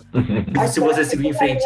Então, a partir- a gente tá- nunca falou que terminou. Isso Mas vocês falavam que estavam juntos? É, na verdade, para de falar, entendeu? A gente seguiu a vida, entendeu? A gente Ah, de ah, você deu uma audição, velho, simplesmente. Era Sim, só- mas nesse caso vocês não eram obrigados a viver juntos o tempo todo. Ele tava ali, ela morava com a Mônica, então eles eram obrigados a conviver junto. Então, tipo, aí simplesmente sair pela porta, a gente não tá mais junto, tá? Daí perigoso Hum. aparecer no outro dia com outra pessoa e ela vai estar, tipo, o que aconteceu? A gente só não brigou? É. Então, é, faltou. Tanto que eu é, no começo eu gostava do casal, mas quando como termina e por que termina, você fica tipo. "Ah, Eu acho que é, é uma, ele é uma pessoa. é, você conhece vários Ross na sua vida. Seja um amigo seu, seja um primo, seja um irmão, mas é, é aquela. E, numa, nessa faixa etária, mas é aquela questão. É uma pessoa que ela precisa aprender. Que ninguém é obrigado a ensinar. Você, ele, você não pode ter um relacionamento esperando que a pessoa vai te ensinar, te pegar a mão e falar: olha, você não pode fazer isso porque não é legal. E Sim. parece que o Ross é aquele personagem que espera-se que a aconteça isso, sabe? Que alguém pegasse a mão dele e falasse: Olha, Ross, você não pode fazer isso, porque isso não é muito bacana, tá? A sua mãe te criou para as pessoas te servirem, mas a, o mundo é diferente, olha. E ele não entendeu. Então a série rolou as 10 temporadas e ele começou e terminou da mesma maneira. Sim. É um, é um problema isso. Eu mundo não- evoluiu, menos ele. Mas só um comentário, tipo, isso acontece com muitos, muitos, muitos, muitos homens mesmo. Hoje eu tava conversando, tava discutindo com, com meus pais sobre a irmã da, da minha mãe, que ela põe o, o prato do marido dos filhos. Os filhos têm, tipo, 20 e poucos anos. Tá, e e ela falou assim, ah, mas é porque ele já estava acostumado a fazer o prato dele. Eu falei assim, gente, eu nem casaria com um homem que, que manda fazer o prato dele. Mas se um dia um homem falasse, faz o prato, e, tipo, e aí ela falou assim, querendo até a partir de vezes reclamar. Eu quebrava esse prato, fazia engolir cada cacho do prato. Mas, não, mas eu. Vai, vai, vai colocar até a Não, eu falei isso e meus pais, tipo, eles se surpreenderam. Eles olharam e falaram assim, é, ela faria isso, com certeza. Tipo, mas eu com certeza, gente, eu faria engolir cada caquinho. É, tá, aqui, ó. Detalhe, tá, gente? Aqui Gente, em casa, eu boto o prato dela, né? Aqui em casa. É. Gente, essa coisa do prato. Não, a gente tem uma troca aqui, cada um faz quando tem tempo, entendeu? Mas é uma coisa fofa, entendeu? A gente É. faz por É. É, não, mas- tem. Oh, mas, mas essa aí, é, isso é Não. Não, ó, o, o tipo do Raw é igual a de 90% dos homens brancos, entendeu? Para não dizer 100%. A, Não, a maioria é dos assim. homens brancos, a classe média é que- não, classe média ou ricos é 100% quase, É entendeu? É, Ah, tá. Então é isso mesmo, Raquel, concordo com você. é isso. Gente, só um parêntese na coisa dos pratos. É, na minha família é muito comum. Uhum. muito comum mesmo, assim, tipo, e, e, e é muito natural, assim, as, as mulheres, elas colocam o, o prato. E eu nunca entendi isso, assim, né? É, hoje em dia eu já não brigo mais, mas quando eu era criança eu ficava assim, tem mão não pra botar. Uhum, uhum. Aí, É complicado, né? Você fica meio que se É. controlando, você fica olhando pra cara da pessoa, tipo, Eu fico assim, É, né? vai querer. a pessoa tá ali, ó, sentada, joga desmaiada na cadeira, assim, provavelmente assistindo, e você tá aqui fazendo o prato dele. É, É. Não, eu não faço não, eu só olho as outras pessoas fazerem. É. Isso? Pra eu fazer isso é outro pinheiro. É, não, né?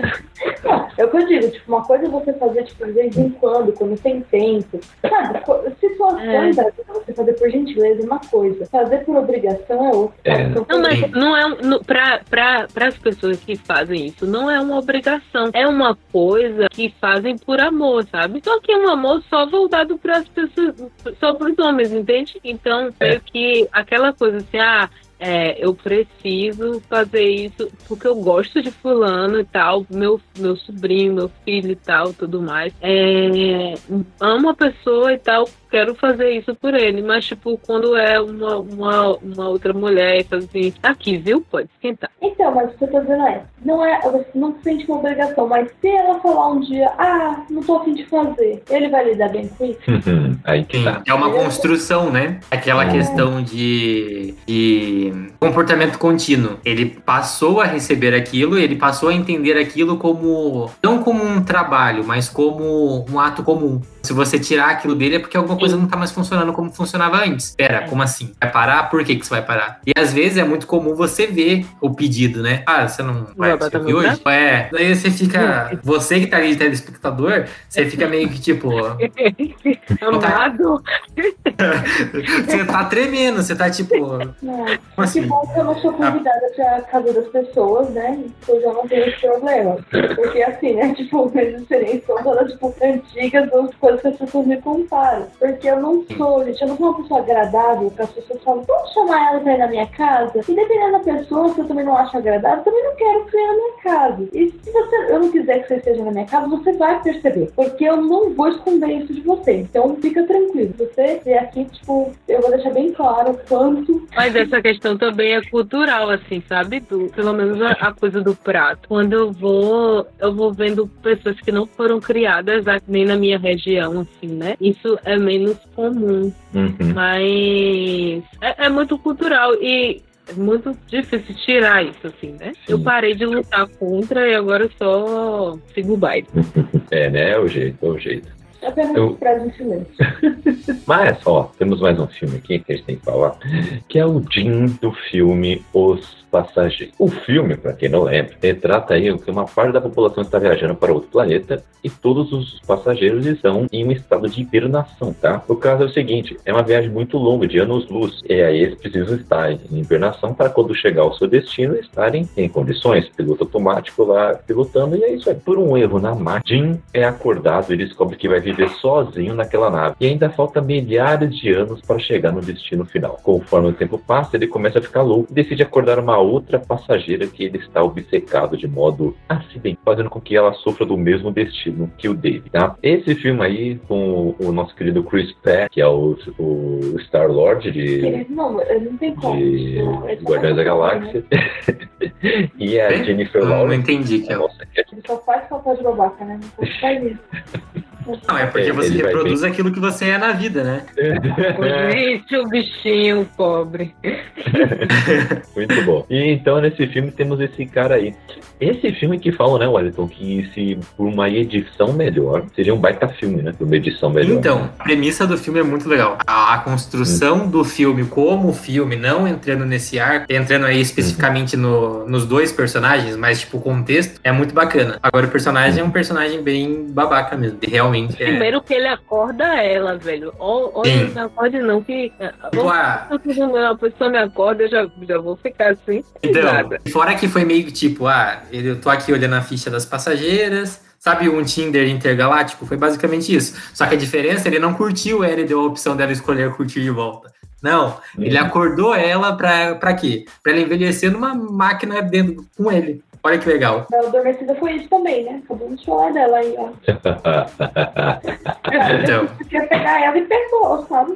Não, mas, mas esse filme, pelo que eu me lembro, ele era. Ele foi ditado assim. O filme já começa com, com o Chris Pratt passeando na nave sozinho e tudo mais. Aí mostra, tem uma passagem de tempo dele no na nave. Aí mostra ele acordando a Jennifer Lawrence. Aí começa a história dos dois. Ele fingindo que, tipo, foi acidental, até ela descobrir Sim. que não foi. É, o, no O- caso, edição- o, ele ser acordado foi, foi acidental. Ele acordou por acidente. É por isso que ele Isso. fica lá andando pra um lado pro outro, ele fica, faz amizade com o robô do bar. Assim, você não tem querer ser ruim, mas. Não é, o suicídio não era uma opção? Não. Porque, ó, você vai morrer, beleza? Tem que aceitar a sua morte. Você precisa matar outra pessoa.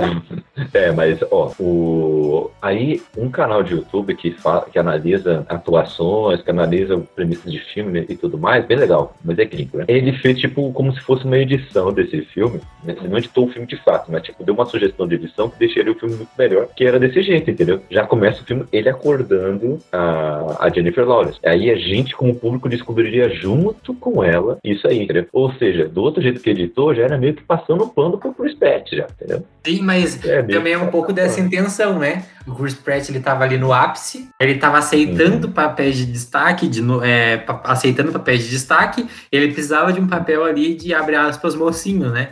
Então, eles não iriam fazer, tipo, ah, olha, ele acabou com a vida dela. Não, ele se, aqui ele se interessa por ela. Tem ali a questão dele se sentir sozinho, coitado do homem branco. Ele está sozinho, ele precisa de uma companhia. Ele só vai destruir a vida de uma pessoa aleatória que ele não conhece, simplesmente por ele se sentir sozinho. É, beleza, né? Já que tá sozinho, tá no direito de acabar com outra vida, por que não? Sim, oxi. Por que só eu que vou sofrer disso? É, por quê? É. Todo sentido. Eu adoro essa lógica. Mas o, o pior, né? Hum, Assim, é que eu não assisti esse filme, né? Então eu não posso falar sobre ele, né? Nem sobre a personalidade da Jennifer Lawrence. De, Uhum. tipo, de questão de. A questão é que na maior parte dos filmes não basta acontecer o. É, ele.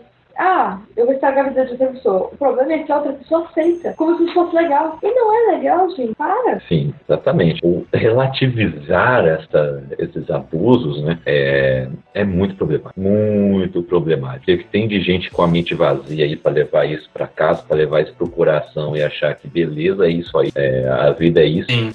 Tá fácil, tá fácil. Infelizmente isso acontece. O, e é uma. Mas ó, Por isso que eu gosto, agora analisando o lado positivo da obra como um todo, de ficções científicas quando bem trabalhadas. Analisa essas coisas, sabe? Essas críticas Sim. sociais. Vai Agora que eu pensei no- em outra questão, ligando o Pratt também é o próprio Jurassic World. Ele entende Uhum. ali que havia um relacionamento entre os dois, mas ele meio que coloca uma pressão em cima dela do porquê ela não ter que não querer ficar com ele. Ah, você não Uhum. quis ficar comigo porque eu não uso terno. Você não quis ficar comigo porque você prefere os caras engravatados. E tipo, e também tem a, a construção da, da mulher lá que precisa para ela ser uma mulher bem pra ela ser uma mulher forte e tal, ela precisa estar sempre de salto, até correndo de salto um dinossauro no meio da pedra, no meio da cachoeira, mas tem Ah. essa, esses contrapontos, né? Tipo, da pressão de que é, esse peso da parte dele e essa construção daí do, do arquétipo, né? Da mulher que precisa ser salva. Tanto que eles tentaram consertar isso na continuação. Uhum, uhum. não consegui É, ver e- romance em, em Jurassic World, não. Porque eu nem sabia que tinha,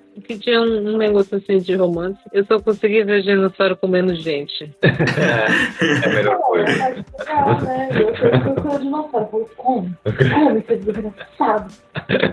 Torcida pra, pelo dinossauro assistindo esse filme. Que beleza. Torci muito pelos dinossauros.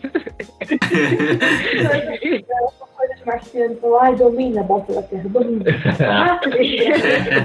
Né? Toma de volta, toma de volta. Não, eu Né? da Guerra dos Mundos. né? Eu tinha tanto ranço pra aquele protagonista que eu Hum. não queria que ele morresse simplesmente. Eu Ah, queria que ele morresse lentamente. que Nossa, eu falava, pelo amor de Deus, que cara Que babaca que ele é. Ele é muito babaca.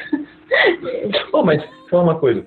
E, mas já no filme, já é menos pior pra você? Eu acho que o filme é bem menos pior, mas aí o filme tem disso aí do, do Nathan Motley, sim, que gente- uma coisa que a gente Hum. que eu esqueci de comentar de um filme que a gente falou lá no, no quadro. Ah, Que é tipo, ele, o Tom Cruise, ele é um Hum. cara sensacional. Por quê? Por quê? Porque ele, apesar de divorciado, ele é capaz de cuidar dos filhos. Ele cuida bem? Não. Mas ainda assim, ele tá tentando, né? ah. Ele não é incrível? Ele não tem comida. Ah, que eu- ó, tá ó, comida. Nesse, nesse caso, agora eu, eu não penso tanto assim, porque ele só vai ser realmente um bom pai no final do filme, quando ele passa por tudo aquilo. Porque no começo já apresenta ele muito como bosta. E, não tem, e o filme não acho Mostra ele. Ah, eu acho que não. Porque já mostra muito que ele é um bosta. Ele não consegue controlar um filho rebelde, nem conversar com ele direito, segue. Ele não, não consegue cuidar da filha. A filha cuida dela mesma, praticamente, né? E ainda perde ela, hein? E ainda perde ela, olha essa. Sim, mas eu acho que por estar na perspectiva dele, pode Hum. ver que mesmo quando mostra, tipo.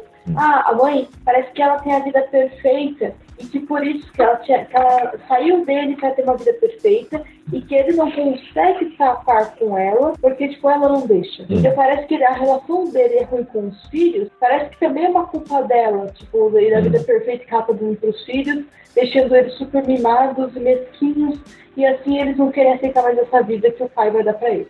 Hum, Então eu acho que fica uma coisa assim. Apesar Sim. de filme mostrar esse outro lado, uhum. o cara é Tom Cruise. Você sempre, Sim. tipo, tem, eu só de ser Tom Cruise já tá passando pano. É sério.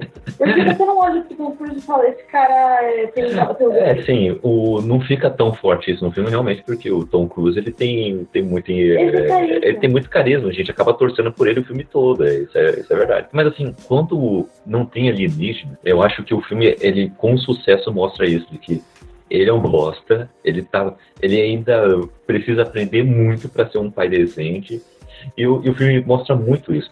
Tanto que até ele conseguir aquela primeira fuga, que é quando eles arranjam aquele carro, que, o único carro que funciona, é, mostra que o, tudo aquilo aconteceu por acidente, sabe? Tipo, ele conseguir salvar a filha foi acidente. Ele conseguir achar o filho no meio da confusão foi acidente. Eles conseguiram fugir foi acidente.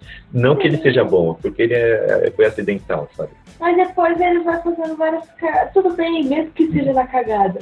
Mas ainda assim dá a ideia de que ele é um cara bom. De alguma maneira ele é bom, entendeu? Sim. Ah, mas, É. ah, mas aí não sei, não sei se é, é não tão problemático. que É, outro filme que a gente falou lá no, hum, lá no Narra Dela Sim. foi. O nome do filme. O Amor Não Tira Fé. o amor não tira fé. Isso aí. Cameron Diaz, Jack Black de novo. Olha ele aqui de novo. Jack Black de novo. Não, a coisa boa do filme é que tem Cameron Diaz. É, Cameron re- o ruim do filme é o filme, né? Porque que filme ruim. Não, é ruim. É- eu não tô brincando, não, gente. É ruim. É ruim Já, já viu esse aí, Helenita? O amor não tira férias. Eu fui procurar aqui pra ver Eu acho que eu É. já vi. É, é um filme bem sessão da tarde, né? É ruim. É, eu gosto de filme de sessão da tarde, mas eu não tô me lembrando do enredo dele. Hum, então, Raquel, por favor. É, a Cameron Diaz, ela é podre de rica. Ela é linda, é maravilhosa, é talentosa. Ela tem um bostinha lá que era um. Que ela dá um soco no bostinho. É, aí ela manda esse bosta embora e fala, ah, vou tirar uma férias. Ela descobriu um aplicativo que você pode trocar de casa com uma pessoa por uns dias. E ela quer ir para um lugar muito afastado, tirar uma. sair dessa vida agitada que ela tem. E ela tem um, um amigo lá, que é beleza, que vai ficar cobrindo ela no trabalho. É, aí ela vai pra essa cabana e a menina da cabana vai lá pra casa dela. Hum. Mas no fim das contas, Cameron Diaz acaba conhecendo o irmão dessa menina que, que tava lá na cabana, que ela esquece de contar pro irmão, que ela estava saindo da casa. Só isso. A da a blusa do Homem-Aranha é tudo, agora eu vi. Pode ver que esse Homem-Aranha tá numa posição sexy, tá bom? Ele tá meio sexualizado. É, o Homem-Aranha está sexualizado. Eu apoio isso, sabe? Homem-Aranha tá sexualizado. Pode pôr Homem-Aranha sexualizado também. Que beleza. Mas o. Mas Ah, aí ela tá. Aí a Cameron Diaz vai pra lá, conhece o irmão dela. E assim, eles, obviamente eles vão ter um romance. O problema aí hum. é que depois esse cara parece que ele é um cafajeste, que ele tá com várias mulheres e tudo mais. Mas aí no final você descobre que, na verdade, tem desculpa que ele tá lá e tem mulheres ligando pra ele, essas mulheres são as filhas dele. Ele tem filhas e ele não abandonou. A Não. mulher dele morreu, ele nem, nem matou ela. Você acredita? Uhum. Que Pois não é. foi ele que matou Hum. e ele chorou ainda. Você acredita? Ele ainda chorou. Não. Aí mostra que esse cara é demais. Uhum. E ele é tão demais que ele às vezes cuida das filhas dele. Quando ele não tá indo beber e deixando ela ficar babá, ele Hum. até cuida dela. E o filme mostra como se ele fosse um cara incrível. Eu fiquei igual, caramba, que exemplo transando. Não, mas, ó, a- admitamos. O, esse plot twist aí de que eram as filhas e não não era Não, foi legal. Não, é, o foi legal. é burro. O Assim, filme é burro. Não, assim, é. muito antes. é. Não, você não tinha sacado, não. Mas aí já assistiu junto. Mas eu tinha sacado sim, quando ele ligou, eu falei assim, mas é a filha dele. Tá bom. Eu assisti O Amor Não Tira Férias. E aí é, é aquele que quando ela fica. Na primeira noite ela fica bêbada. E aí ela tá lá no. Gente, eu achei, eu achei estranho, porque assim, tipo, a mulher tá bêbada. E aí ele entra na casa, tipo, do nada. É mais ou menos isso. O, e, ó, ela fica bêbada, mas ele fala, ó, nós não fizemos nada, nada aconteceu, entendeu? Eu não abusei de você. E é, é, Assim, É um filme Não. muito, muito coisado, assim, sabe? Porque é, depois, quando ela descobre, ah, ele tem filhas, ele cuida das filhas, nossa, que surpresa. Ela, ela não, não é uma coisa assim que, tipo, tu vê um romance ali, sabe? É um, Uhum. um negócio que tu, tu assiste o filme, aí, mas, gente, por que, que ele tá ali? Aí. tá assistindo o filme e tu fica assim, ah, tô torcendo pra eles ficarem juntos, não sei o que. Você fica assim, por que, que ele tá? Por que, que ela não trancou a porta? Porque aí tu. Vários questionamentos assim, ah, por que isso? Por que aquilo? E, e, tipo.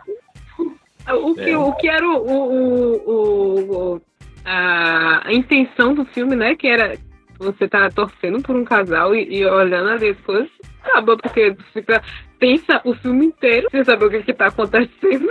Uhum, exatamente. Ah, Assim, o, o melhor arco do filme é com da, da mina loira lá com, com o venho. Esqueci o nome dela agora. É, eu esqueci.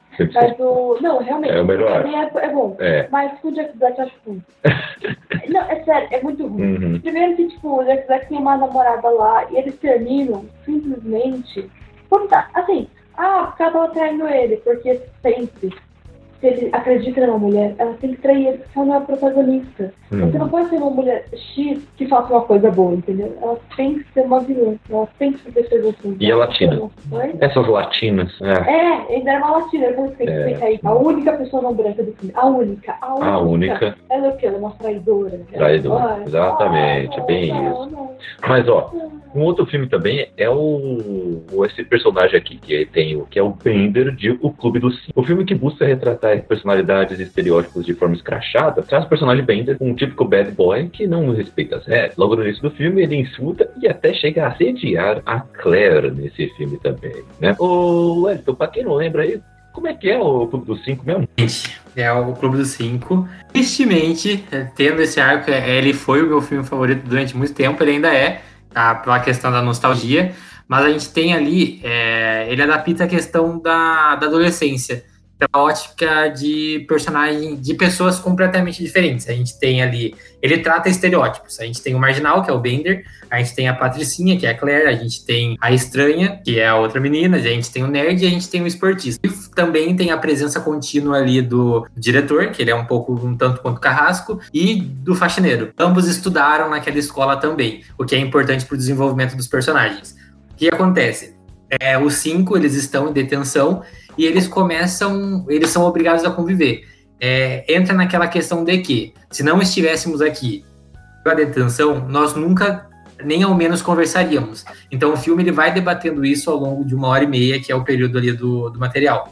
Então é exatamente sobrepor é, frente a frente pessoas que nunca teriam algum contato. Por exemplo, é, essa fala da como que tá na pauta, né, a, da relação Bender e, e a Claire. Exatamente por isso. A Claire nunca olharia para ele e ele mesmo fala: "Eu nunca olharia para você". Então ele acha que por eles estarem em cenários completamente diferentes, é, ele teria algum poder sobre ela, ou ele seria invisível para ela também. Então fica esse debate. E ele realmente é um, é um personagem completamente complicado, ele tem esse, esse viés de abuso, só que no filme também, de, que, é, que daí já entra em outra complicação. É, são várias complicações ali, é, por se tratar de adolescente, mas ele, ele é o reflexo do que ele vive na casa dele. Assim como a Claire, por ser patricinha, por ser um pouco deslocada, ela também vive o reflexo do que ela vive na casa dela. Tipo, eles são complicados, mas o, a complicação ela também vem diretamente da casa dos pais. De todos os personagens. Tipo, tem uma, a outra menina, a outra personagem feminina, ela tem um complexo, ela rouba, ela mente, hum. ela fala que ela faz esse, esse tipo de coisa pra ela chamar a atenção do pai, dos pais dela. E tanto que a, a, se não me engano, uma das fase, frases finais dela é tipo, faço isso porque eu quero ser ouvida. Se eu for embora amanhã, eles nem ao menos vão notar que eu fui embora. Tipo, são vários complexos que o filme lida. Bacana. É um filme de 1985, né? A galera já queria Sim. chamar atenção em 1985. Sim. E é, essas várias questões assim, porque a família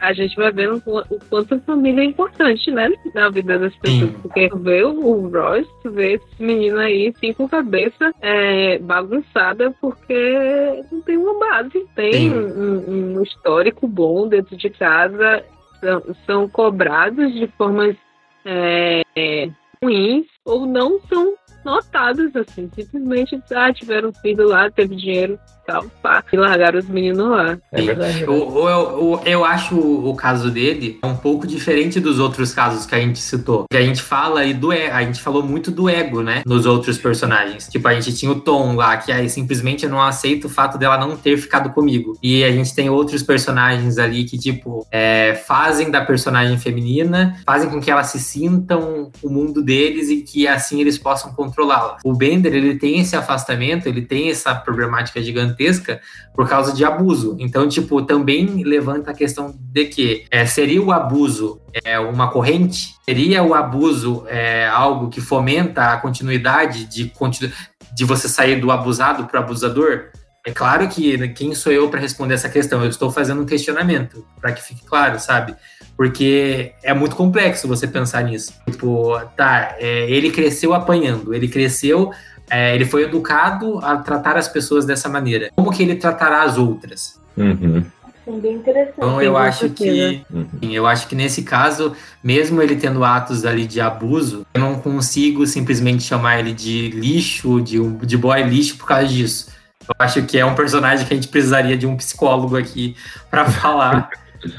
Dos outros também, mas nesse caso, pela questão da agressão contínua, pelo tratamento de choque ali. Uhum. Não explica, mas justifica, né? É, sim. Ao mesmo que não justifica, é muito diferente você ter um rapaz que sofreu muito na infância e não sabe lidar com mulheres, do que um rapaz que foi tratado como um reizinho e acha que ele sim. vai que as mulheres vão ter que continuar servindo ele o resto da vida. E não só mulheres, né? Qualquer outra relação. E Qualquer pessoa, né? Não tem, não tem filmes tanto botando isso com relações homoafetivas, né? Uhum. Falta muito o, o filme, tipo, desse, desse material. Mas também daria para mostrar que existe sim, tipo, dentro de relações também homoafetivas, essa questão do, desse abuso psicológico, né? Sim. Quando a questão é um pouco mais profunda, questão também de você colocar que essa pessoa sofreu, você consegue entender. Essa pessoa tá errada? Tá errada. Mas você entende Completamente. o, por- é, o porquê que ela tá errada. A gente entende o impulso violento de uma pessoa que passou por uma infância violenta. Agora é difícil você entender o impulso violentinho de dar soquinho na parede de uma pessoa que nunca nem lavou um prato na vida dela, né? Sim. Fica difícil, né? É verdade, é verdade. E, questão de tempo, só vou passar por mais um aqui que gerar discussão. Eu, eu vim, eu vim participar desse cast em específico, porque eu estava É. aguardando a chegada desse personagem, porque eu sabia, eu sabia que Raquel É. sentaria lenha nesse personagem. Mas lembrando que não só nele, porque daí tem uma questão da árvore genealógica aí que vai pegar muito pesado. Então pode vir, pode falar, Kaique e Raquel aí, libe- Oi. libera seu sentimento, põe tudo pra fora que chegou o seu momento. Raquel, chegou o momento de você Eu falar de defendendo. Harry Potter. Harry Potter, o famoso e querido bruxo, sempre se mostrando como escolhido, e parece que tudo acontece para ele realmente ser. né? Só que por trás de todas as suas conquistas, Hermione sempre o ajuda, e na maioria dos casos, até resolve os seus problemas.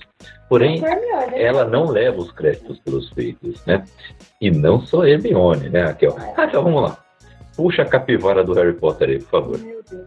Olha, eu falei muito mal do Harry Potter também lá no nosso expresso do dia sobre Harry Potter, tá? Ó, tô deixando a Raquel brilhar aqui, ó. Não, lá, não, Raquel. tira. Lá, Raquel, brilha, Tira. brilha, brilha, brilha. Tira? Tá bom, tô tirando. Lá. Ai, mas não, gente, eu detesto Harry Potter. Assim, eu detesto o personagem. A saga é ruim? É, mas o personagem é pior. E pior do que o Harry Potter é o Thiago Potter. É, Tiago Potter. Não, o Não Thiago falei? Eu não É. falei? meu momento de glória em Harry Potter quando ele relembra na hora que o Thiago Potter morreu. Falou, ai, que bom que morreu. Uhum. Porque não tem como defender esse cara. Ele é babaca com a Lilia o tempo todo, porque ela é uma baita bruxa poderosa e ele fica levando todos os créditos por isso. Ninguém nem liga pra ela por causa dele, que ele apaga totalmente ela, porque ela nasceu trouxa, e ele caga pra tudo isso. Ele não fica, tipo, tentando proteger a imagem dela. Não, ele não liga pra imagem dela em momento nenhum. E o Harry Potter, ele chega lá como um bostinho. Até o primeiro momento, você tem dó do Harry Potter. Porque ele sofre abuso e tudo mais. Você fala, tadinho desse menino. Ele é né? Hobbit, né? No começo do, da saga dele é tipo o Hobbit, né? É. um lugarzinho mais lá, desprezado, ninguém liga Ah, mas o Hobbit é muito. diferente, o Hobbit é livre, sabe? Eu Assim. acho que é uma- não é questão de ser desprezado só, é uma questão de ser livre. Porque Uhum. tem um desprezo que te machuca e tem um desprezo que te liberta. Uhum. Nossa, peraí. Não. Agora você vai ter que aprofundar aí. Que agora, agora, agora o que você falou foi muito profundo. É, Mas, vamos lá. ó, uma coisa é você ser desprezado pela sua família, ser negligenciado e sofrer por isso. É. Outra coisa é você crescer, você despreza as pessoas, as pessoas te desprezam. É um mutualismo ali, né? Na verdade, é não é um mutualismo, né? É tipo, cada um existe no seu canto e Uhum. você não quer viver com as pessoas e nem elas com você. Então você tem um acordo geral, você só tem as relações mínimas possíveis. Isso é uma questão de liberdade, uma questão de escolha. Se você não querer estar rela- se se relacionando com as pessoas de maneira profunda Hum. e não precisar delas. É muito diferente de você precisar delas e estar sendo negligenciado. Hum, entendi, entendi. Profundo. É. Gostei. Na vida, pode ter certeza que com Hum. 50 anos eu vou ser igualzinho o Bilbo. Nossa, eu vou ser o Bilbo. Eu vou colocar meu sobrenome de bolseiro. Porque eu com certeza vou ser o Bilbo. que beleza, Raquel. É, mas, o, mas o Harry Potter, quando ele chega lá na escola, ele tem que aprender tudo porque ele não sabe merda nenhuma. Ele é ajudado por um monte de gente. Cai tudo na- no, no colo dele de graça. Ele descobre que ele é rico, Hum. ele descobre que ele é tudo, que ele é talentoso, e blá blá blá, blá, blá. tudo ele tem. Tudo ele tem. É, calma aí, calma aí. 50 pontos para a Grifinória. Ah, Ah, não, mencionou Harry Potter, 50 pontos. é.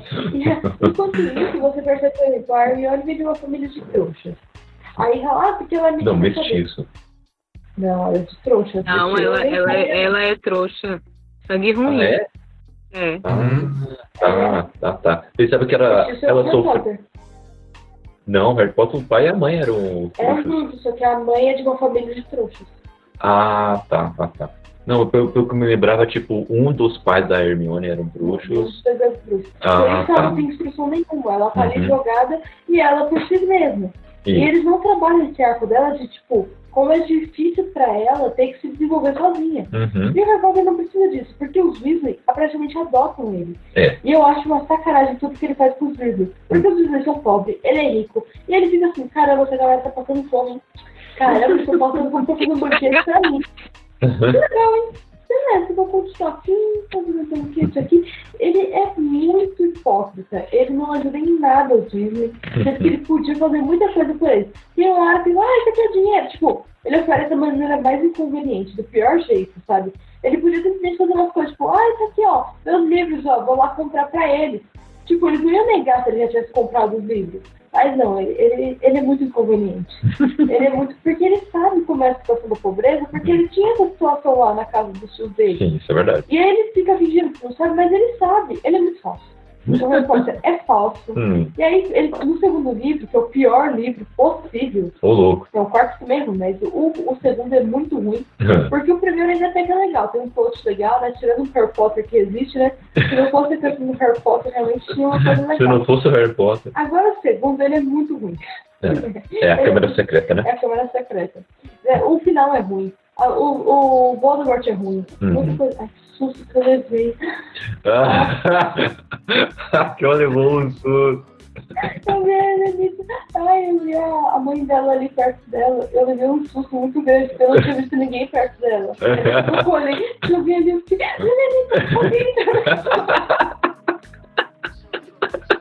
E bem na janela ainda, poderia ter sido o Edward. É o Edward. Esse é o Joe de, de Yu, sabe? Nossa. Ai, Mas aí, quando Ah. chega no segundo livro, o meu, meu maior gancho dele é que É. tem um menininho que é mó fã dele. Hum, Fã dele por quê, né? Na verdade, os meninos deviam perceber que não faz sentido ser fã dele. Mas aí ele tá lá tentando entender as coisas por quê? Porque ele também é de uma família de trouxa. Harry Potter não é, mas ele foi criado, né? E assim, ele não sabia nada. Esse menino também não sabia nada. Ele nem simpatizar com o menino e falar, não, vamos ali, vamos lá, vou te ajudar. Não, ele é babaca pra caramba o menino. Ele fica escorrachando. a fama subiu. A fama subiu. Ele é muito É o babaca. Neville? Não, não é o Neville. É um outro menino. É o rapaz que sempre tira foto. Ele só aparece no livro, não aparece depois. É, e ele é pego pelo. é, Era o obelisco. Basilisco? Basilisco, isso, basilisco. Era o basilisco. É verdade, é verdade. Não, mas é muito triste. Eu fiquei, gente. Gente, é Harry Potter. Ele é o personagem principal mais é, apagado que eu já vi em qualquer filme, assim, sabe? Porque, tipo, velho, ele, ele é a personificação da inutilidade. É Ele não, ó, ele não faz nada na casa dos tios. É, ele não faz nada na, na escola de magia. Ele não faz E nada fora- na casa dos Weasley. Uhum. Ele não faz nada pra Hermione. A, a galera, tudo. A galera faz assim, tipo, é, filme gira em torno dele. Mas ele não faz E, nada. e fora que se você aí, pegar ali a. tudo pra ele. É, se você pegar ali a narrativa do herói, é, ele é basicamente a narrativa do herói cuspida e escarrada, que a J.K. J.K. só pegou e trocou os personagens e deu nome aos bois. Tipo, ele é, É. O, a narrativa do herói focada no herdeiro. Ah, e ele perdeu os pais, mas é porque ele tem um futuro muito é, fabuloso pela frente. Então, ele é o prometido, que ele vai passar pelo processo de amadurecimento pela dor. O que, que é o amadurecimento pela dor? Ele vai ser a criança adotada, ele vai ser a criança que vai ficar de escanteio, vai sofrer, para que lá no final, no último livro, na última página do sétimo livro, ele salvará todo mundo, porque esse era o destino dele. Então, tipo, o que acontece entre ele nascer como o herdeiro ali da profecia e ele se tornar o herói lá no final, ele só existe. Tipo, você tem a Hermione, você tem o Rony, você tem o- a- os professores que ficam ali construindo o enredo e ele fica lá naquela promessa: não, eu vou encontrar o Voldemort, eu vou encontrar o Voldemort. E fica só nisso. A narrativa dele é essa. É. E é questionável essa existência dele também, né? Porque a única parte que Harry Potter é Harry Potter, assim, tipo, com aquela coisa do nome, não sei o que, pá, essas coisas, é quando ele vira Horcrux. Horcrux. Porque, assim, é, é o único momento que ele tem que fazer as coisas tudo sozinho que ele tem que ir lá destruir as coisas tudo e, e depois ele tem que se matar, não sei o quê. E é o único momento assim que, que ele toma o protagonismo do, do da saga e vai. É, o resto, é verdade. Eu, eu, realmente acho que o, o final de, de Harry Potter ele é bom. Eu gosto do final. Eu acho que o final é bem desenvolvido. A trama principal, né? O complicado é a falta de desenvolvimento em todo o resto. A, a, jornada é cheia de buracos. Isso que é Esse exemplo do Harry Potter ele pode ser visto nos filmes de super-herói também. Por exemplo, uhum. você pega. Eu gosto muito do primeiro X-Men mas se você pegar lá, tipo, você tem todo o arco da vampira. E ela também tem essa questão da narrativa do herói, que ela passa pelo descobrimento. E, ah, é, ela vai precisar descobrir que ela é uma heroína passando pela dor. Só que, tipo, o arco final não é ela se transformando na heroína. Não, é o Wolverine salvando ela. Vilão. Uhum. Tipo, mas o arco do filme, a história lá, o foco do filme é a vampira. Só que ela não tem essa, esse descobrimento no final do filme. Não. Ela só, tipo, ah, você me salvou. Ah, você sabia que a vampira ficou com seus trejeitos durante bons dias? É isso. Meio que você pega o arco dela e você desfaz. É. Sim, eu acho que isso acontece muito pra reduzir personagens femininos. Hum. E você vê isso muito com heróis. E novamente, volta lá no Maratona do seu quadro sobre Mulher Maravilha que eu quis matar. Mulher Maravilha 2, tá, gente? O 1984 é, é muito decepcionante, porque primeiro que o Steve Trevor não tem, não tem como uma deusa ficar apaixonada por aquele homem, aquele homenzinho, sem graça, ah, sem sal, sem açúcar, sem, sem manteiga, não tem nada, não tem nada naquele homem, sabe? Não tem graça nenhuma. Mas tudo bem, pegar é uma coisa. Agora, ficar sofrendo o filme inteiro por causa daquilo, ai não.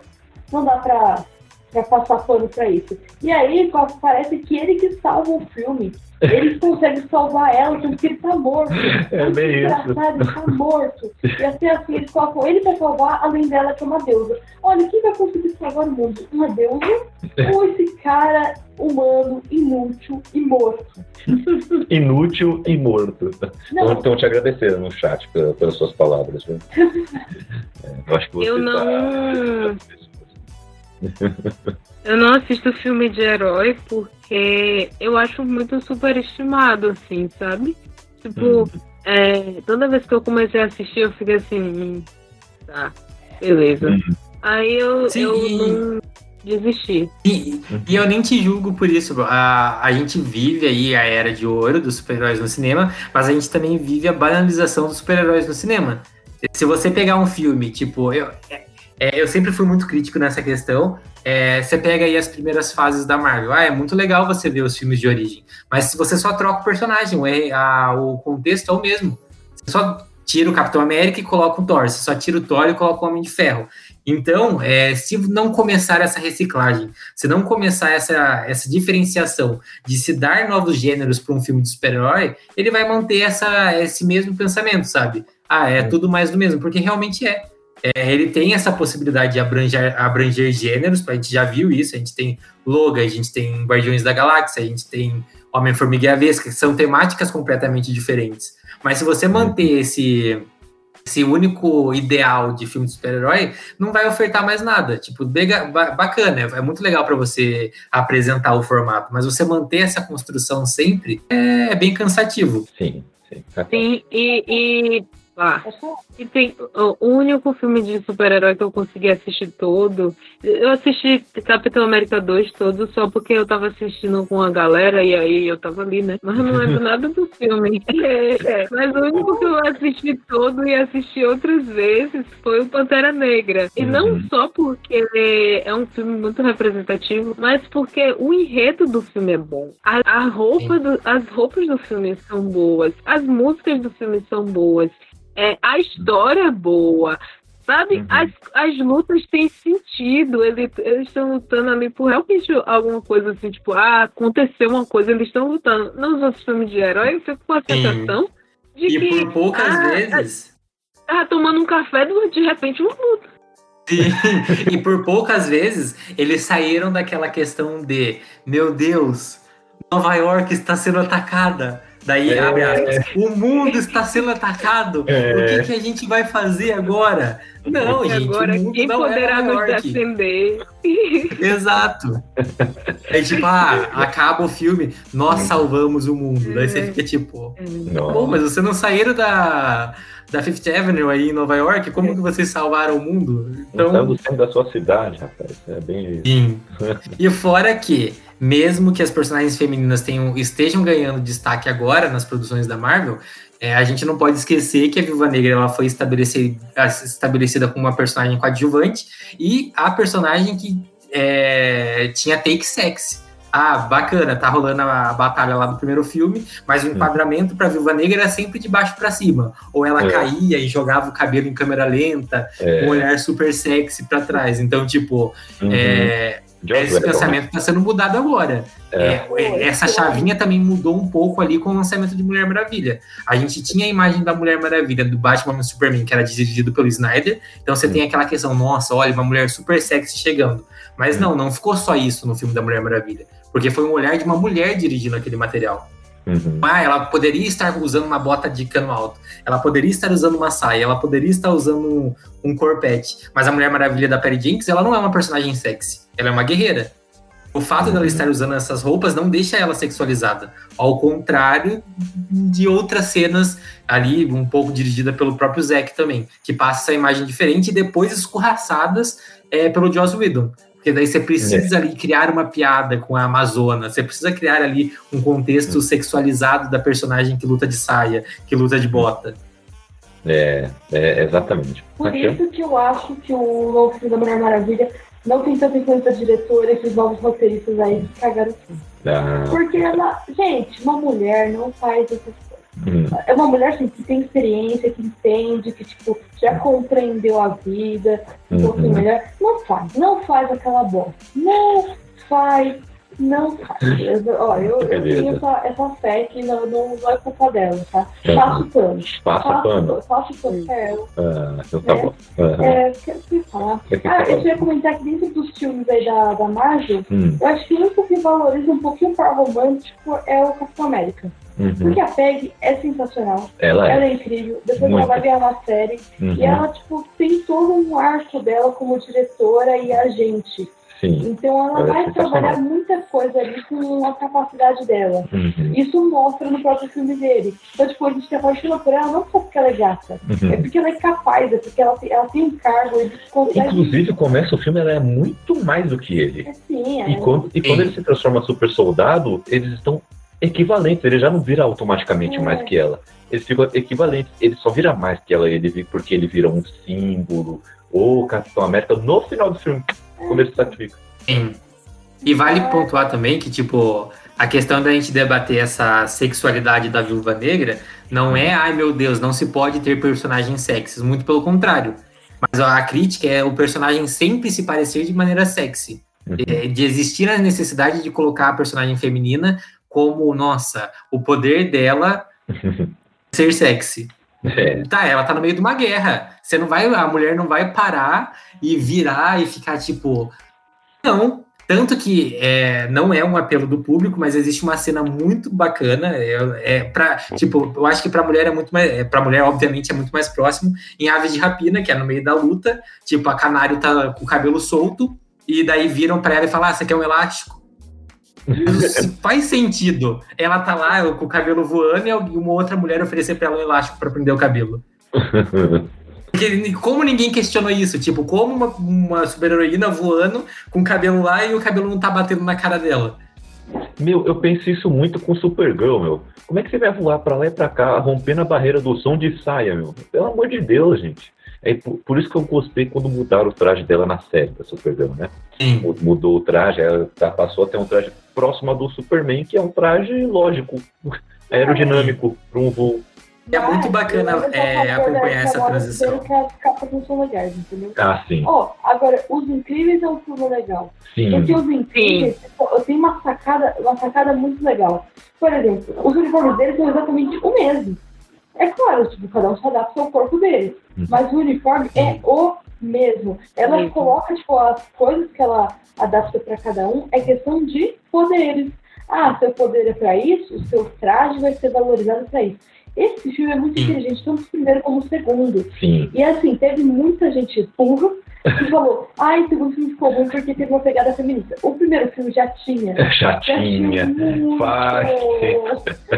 E, você não percebeu porque você é burro, amiga. Só por causa disso. Uhum. Porque a- a- é, porque Mas a- eu nem peguei essa pegada aí feminista do, dos incríveis, porque ela, ela sai e ele fica cuidando da casa. É porque qualquer coisa que você sai do estereótipo machista já tá dentro de uma, questão que você Gente, conseguiu dentro do movimento feminista. Então por isso você fala feminista, não é uma coisa que assim, tipo, ah, é super uma bandeira, é super uma militância. Não. É qualquer coisa que você consegue sair um pouquinho desse padrãozinho. É qualquer coisa que você consegue valorizar uma mulher, você já tá saindo de um padrão que não existiria há muitos anos antes. Uhum. eu achei tão bom os incríveis porque é, vai mostrando o Beto como pai, né? E, e, é, ele com super olheiras, assim, tipo, realidade de pai mesmo, assim, ah, É. olho assim, e ela, ela trabalhando e tudo mais, e, e ela volta e tal. E no primeiro filme ela cuida das crianças e, e tal. É como a, a divisão mesmo, assim, né? O, o- o- os dois filmes são muito bem divididos, assim, em questões de coisas de casa e coisas de herói. E eles salvam o mundo juntos. Tipo, no primeiro filme, no final, eles salvam o mundo juntos do síndrome. No segundo, eles vão salvando ali as coisas. E, e é muito familiar, assim, o filme. Porque E é, é, é- Não é isso só- que você tá falando, você mostra na internet até um pouco contraditório, né? Porque se eles são uma família, não deveria ouvir essa problemática de- dos papéis se inverterem. Os comentários Sim. na época era, nossa, acabaram com a minha infância. Ai, não faz sentido é, querer enfiar isso goela abaixo de todo mundo. Daí você fica tipo, Que, gente. Não, e É é. fascínio, Não, eu acho que os dois. Eu acho que esse um cast só dos incríveis, pra falar de como essa obra é perfeita. Concordo. Mas, assim, ele é perfeito em todos os personagens, sabe? E eu acho que só o Síndrome, se a gente quer falar, a gente tem que falar dos incríveis, Uhum. e só do Síndrome eu tenho muita coisa pra falar, que ele é um vilão muito bem trabalhado, muito bom. Sim. Mas o. No Figura incrível. É! E o, tem uma cena que é tipo, muito isso, de, tipo, você mostrar pra uma mulher que ela não precisa se submeter a isso, que é a Dina Moda. É a Dina Moda, gente. Ela, ela é o ápice. melhor personagem. Não, o do É de é, namodas. convidado. E a melhor é que é, tipo, a Helena tá lá chorando pra ela e falando meu marido fugiu, acho que ela tá me traindo. Ela, que coisa, você é mulher macho. Você não sofreu por isso. Não. Ela não acredito que você tá sofrendo de macho. Gente, Muito por bom. Eu amo, eu amo os incríveis. Não, esse é o melhor filme. Esse filme É, é, é incrível, de verdade, né? É, oh, nossa, É. o filme é incrível. É um filme incrível. E É. tem um spin-off de Os Incríveis que mostra todos os poderes de Zezé. Ah, é, é um curta. Muito bom. Muito Muito, bom. muito bom mesmo. Gente, a gente precisa terminar. É. Porque já tá com quase duas horas de cast. Mas... Mas, se a gente tem alguma consideração sim, É. considerações finais, por favor. Então, eu acho que isso vai entrar em muitos filmes. Uhum. E eu acho que em Jornada do Herói você vai conseguir ver muito isso. Principalmente na questão de, ah, a mulher como recompensa. Sim, foi assim que o cara que escreveu a Jornada do Herói escreveu. Olha como ele era legal, né? O cara supimpa, assim, olha. Uhum. Então, assim, você vai ver em obras mais clássicas muito isso. O personagem masculino tá ali, desenvolvendo alguma coisa, salvando o mundo, e de repente surge uma mulher. Ela pode até ser interessante no aspecto que ele quer que ela seja interessante, mas ela vai estar ali tipo, de uma maneira muito objetificada. E ele, na verdade, às vezes, ele também está sendo jogado para isso, não só em questão do romance, em questão de todo o resto. Ele está sendo jogado para ter esse destino. Então, o que ele faz é nada mais do que continuar andando. É tipo Harry Potter, sabe? Ele Uhum. só continua andando e acaba salvando o mundo. Bem isso. Nossa, bem isso. Raquel, você quer dizer sua, sua consideração final? Fale aí onde a galera pode achar nas redes sociais e tudo mais. É, vocês podem me encontrar no Instagram, arroba Raquel Machado com zero no final Jô. Você tá aqui na live, tá aqui escrito no nick. Tá. Só que tá A Raquel Machado, mas é só Raquel Machado, né? É, isso aí. É, vocês estão lá no Scooby do Goodreads. Estamos aí nos nossos livros, daí, né, Kaique? Isso aí. Escreve meu lançamento aí solo, Uhum. Que é um livro com poemas, poesias, crônicas, para falar sobre tudo. Suspense, muita ficção científica, falar de dramas cotidianos, e meter a porrada na galera também e ver um pouquinho de sangue, porque a gente merece, né, gente? E todo mundo é humano e quer um pouquinho de diversão. E porque essa é a Raquel, né? Todos sabemos. Né? É, muito bem. Helenita, manda aí pra gente se você tem alguma consideração final, gostaria de falar, mande brasa, e onde você pode ser encontrada nas redes sociais aí, para o pessoal bater um papo. Eu acho que as considerações finais, assim, é. Eu vou fazer lá no meu Twitter uma thread sobre filmes, filmes novos que é, não tem essa apelação da, da mentira, nem da, da coisa do, da mulher correndo atrás do cara. É, porque minha curadoria de filmes é, de comédia romântica é ótima. É, ah, vocês podem me encontrar em Lê, Nana, Nita, em qualquer rede social. boa, olha aí, ó. o mesmo nick, adoro isso, eu faço a mesma coisa para ficar mais fácil. Eu não, porque eu. Porque a Raquel é do caos. O Wellington, nosso querido jornalista, com o, o seu livro best-seller, por favor, fale pra gente considerações finais e onde pode ser encontrado aí nas redes sociais. Vamos lá. Eu acho que o cast, ao debater esse tema, é muito a questão de ouvir. A gente está vindo, é, essa proposta é interessante porque você pode ouvir isso e ficar indignado. Nossa, mas essa obra, por quê? É bacana pensar que existem visões diferentes. Talvez um apontamento sobre esses personagens aqui que você talvez nunca tenha associado a essas questões seja uma virada de chave para você pensar caramba, talvez eu tenha é, ações parecidas como essas e eu nunca refleti sobre. Ninguém nunca me falou sobre, ou, ou ve- houveram afastamentos na minha vida e eu nunca notei o porquê. Talvez seja por questões como essas que foram apontadas. E, ai, nossa, ele está apontando o dedo também. Não, é, eu já me vi em vários desses personagens que a gente citaram. Tanto que eu comentei que quando eu assisti 500 Dias com ela, eu fiquei, nossa, por que, que ela fez isso? A virada de chave só aconteceu anos depois.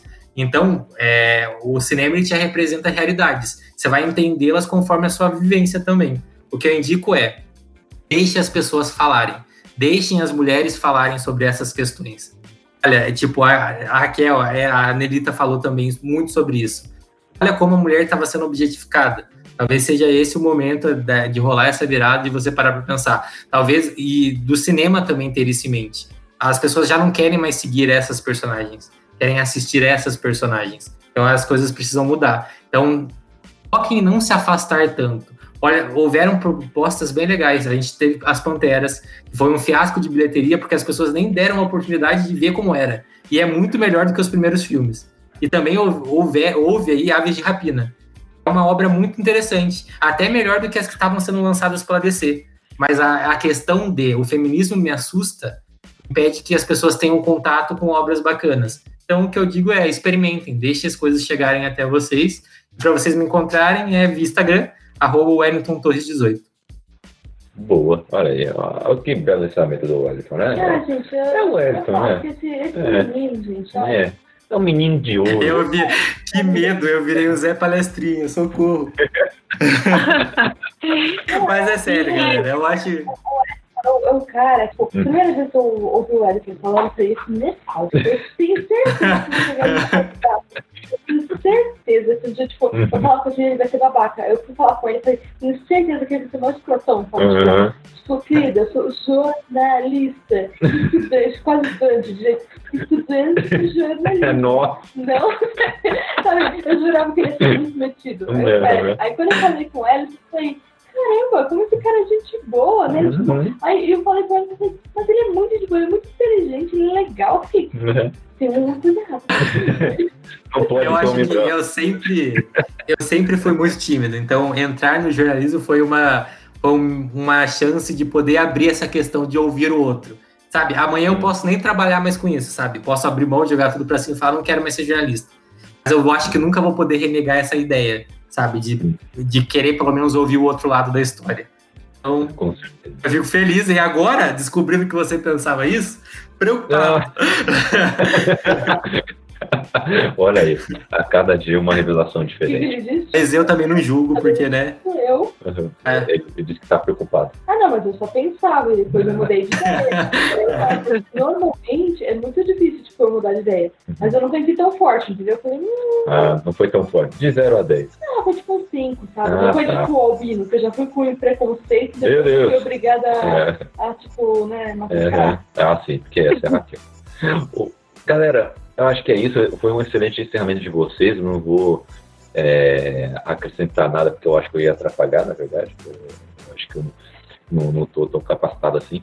Mas o, o- a única coisa que eu reforço é que, gente, olha, ouça realmente esses podcasts. Estamos preparando conteúdo com carinho, com qualidade para vocês. Para isso, Carinho. né? Eu, eu tô com ódio, gente. Eu preparo com ódio. É no carinho do ódio. No carinho do ódio. A gente O amor e o ódio são dois motores, né? Então, isso. É, né não? Olha só, que? Lado negro, lado da luz, né? É, porque é só assim, né? Só equilíbrio. então, assim, prepara esse conteúdo não só para te entreter te distrair, mas também para te fazer pensar. Esse sempre vai ser o lema do Cappuccino Cast e vai ser assim até o final. Ah, já diria o outro, haja o que haver, né? Galera, eu estou aí no Instagram, arroba CKZKaique, estou também na Ibambe Rádio, produzindo conteúdo com uma galera gente boníssima.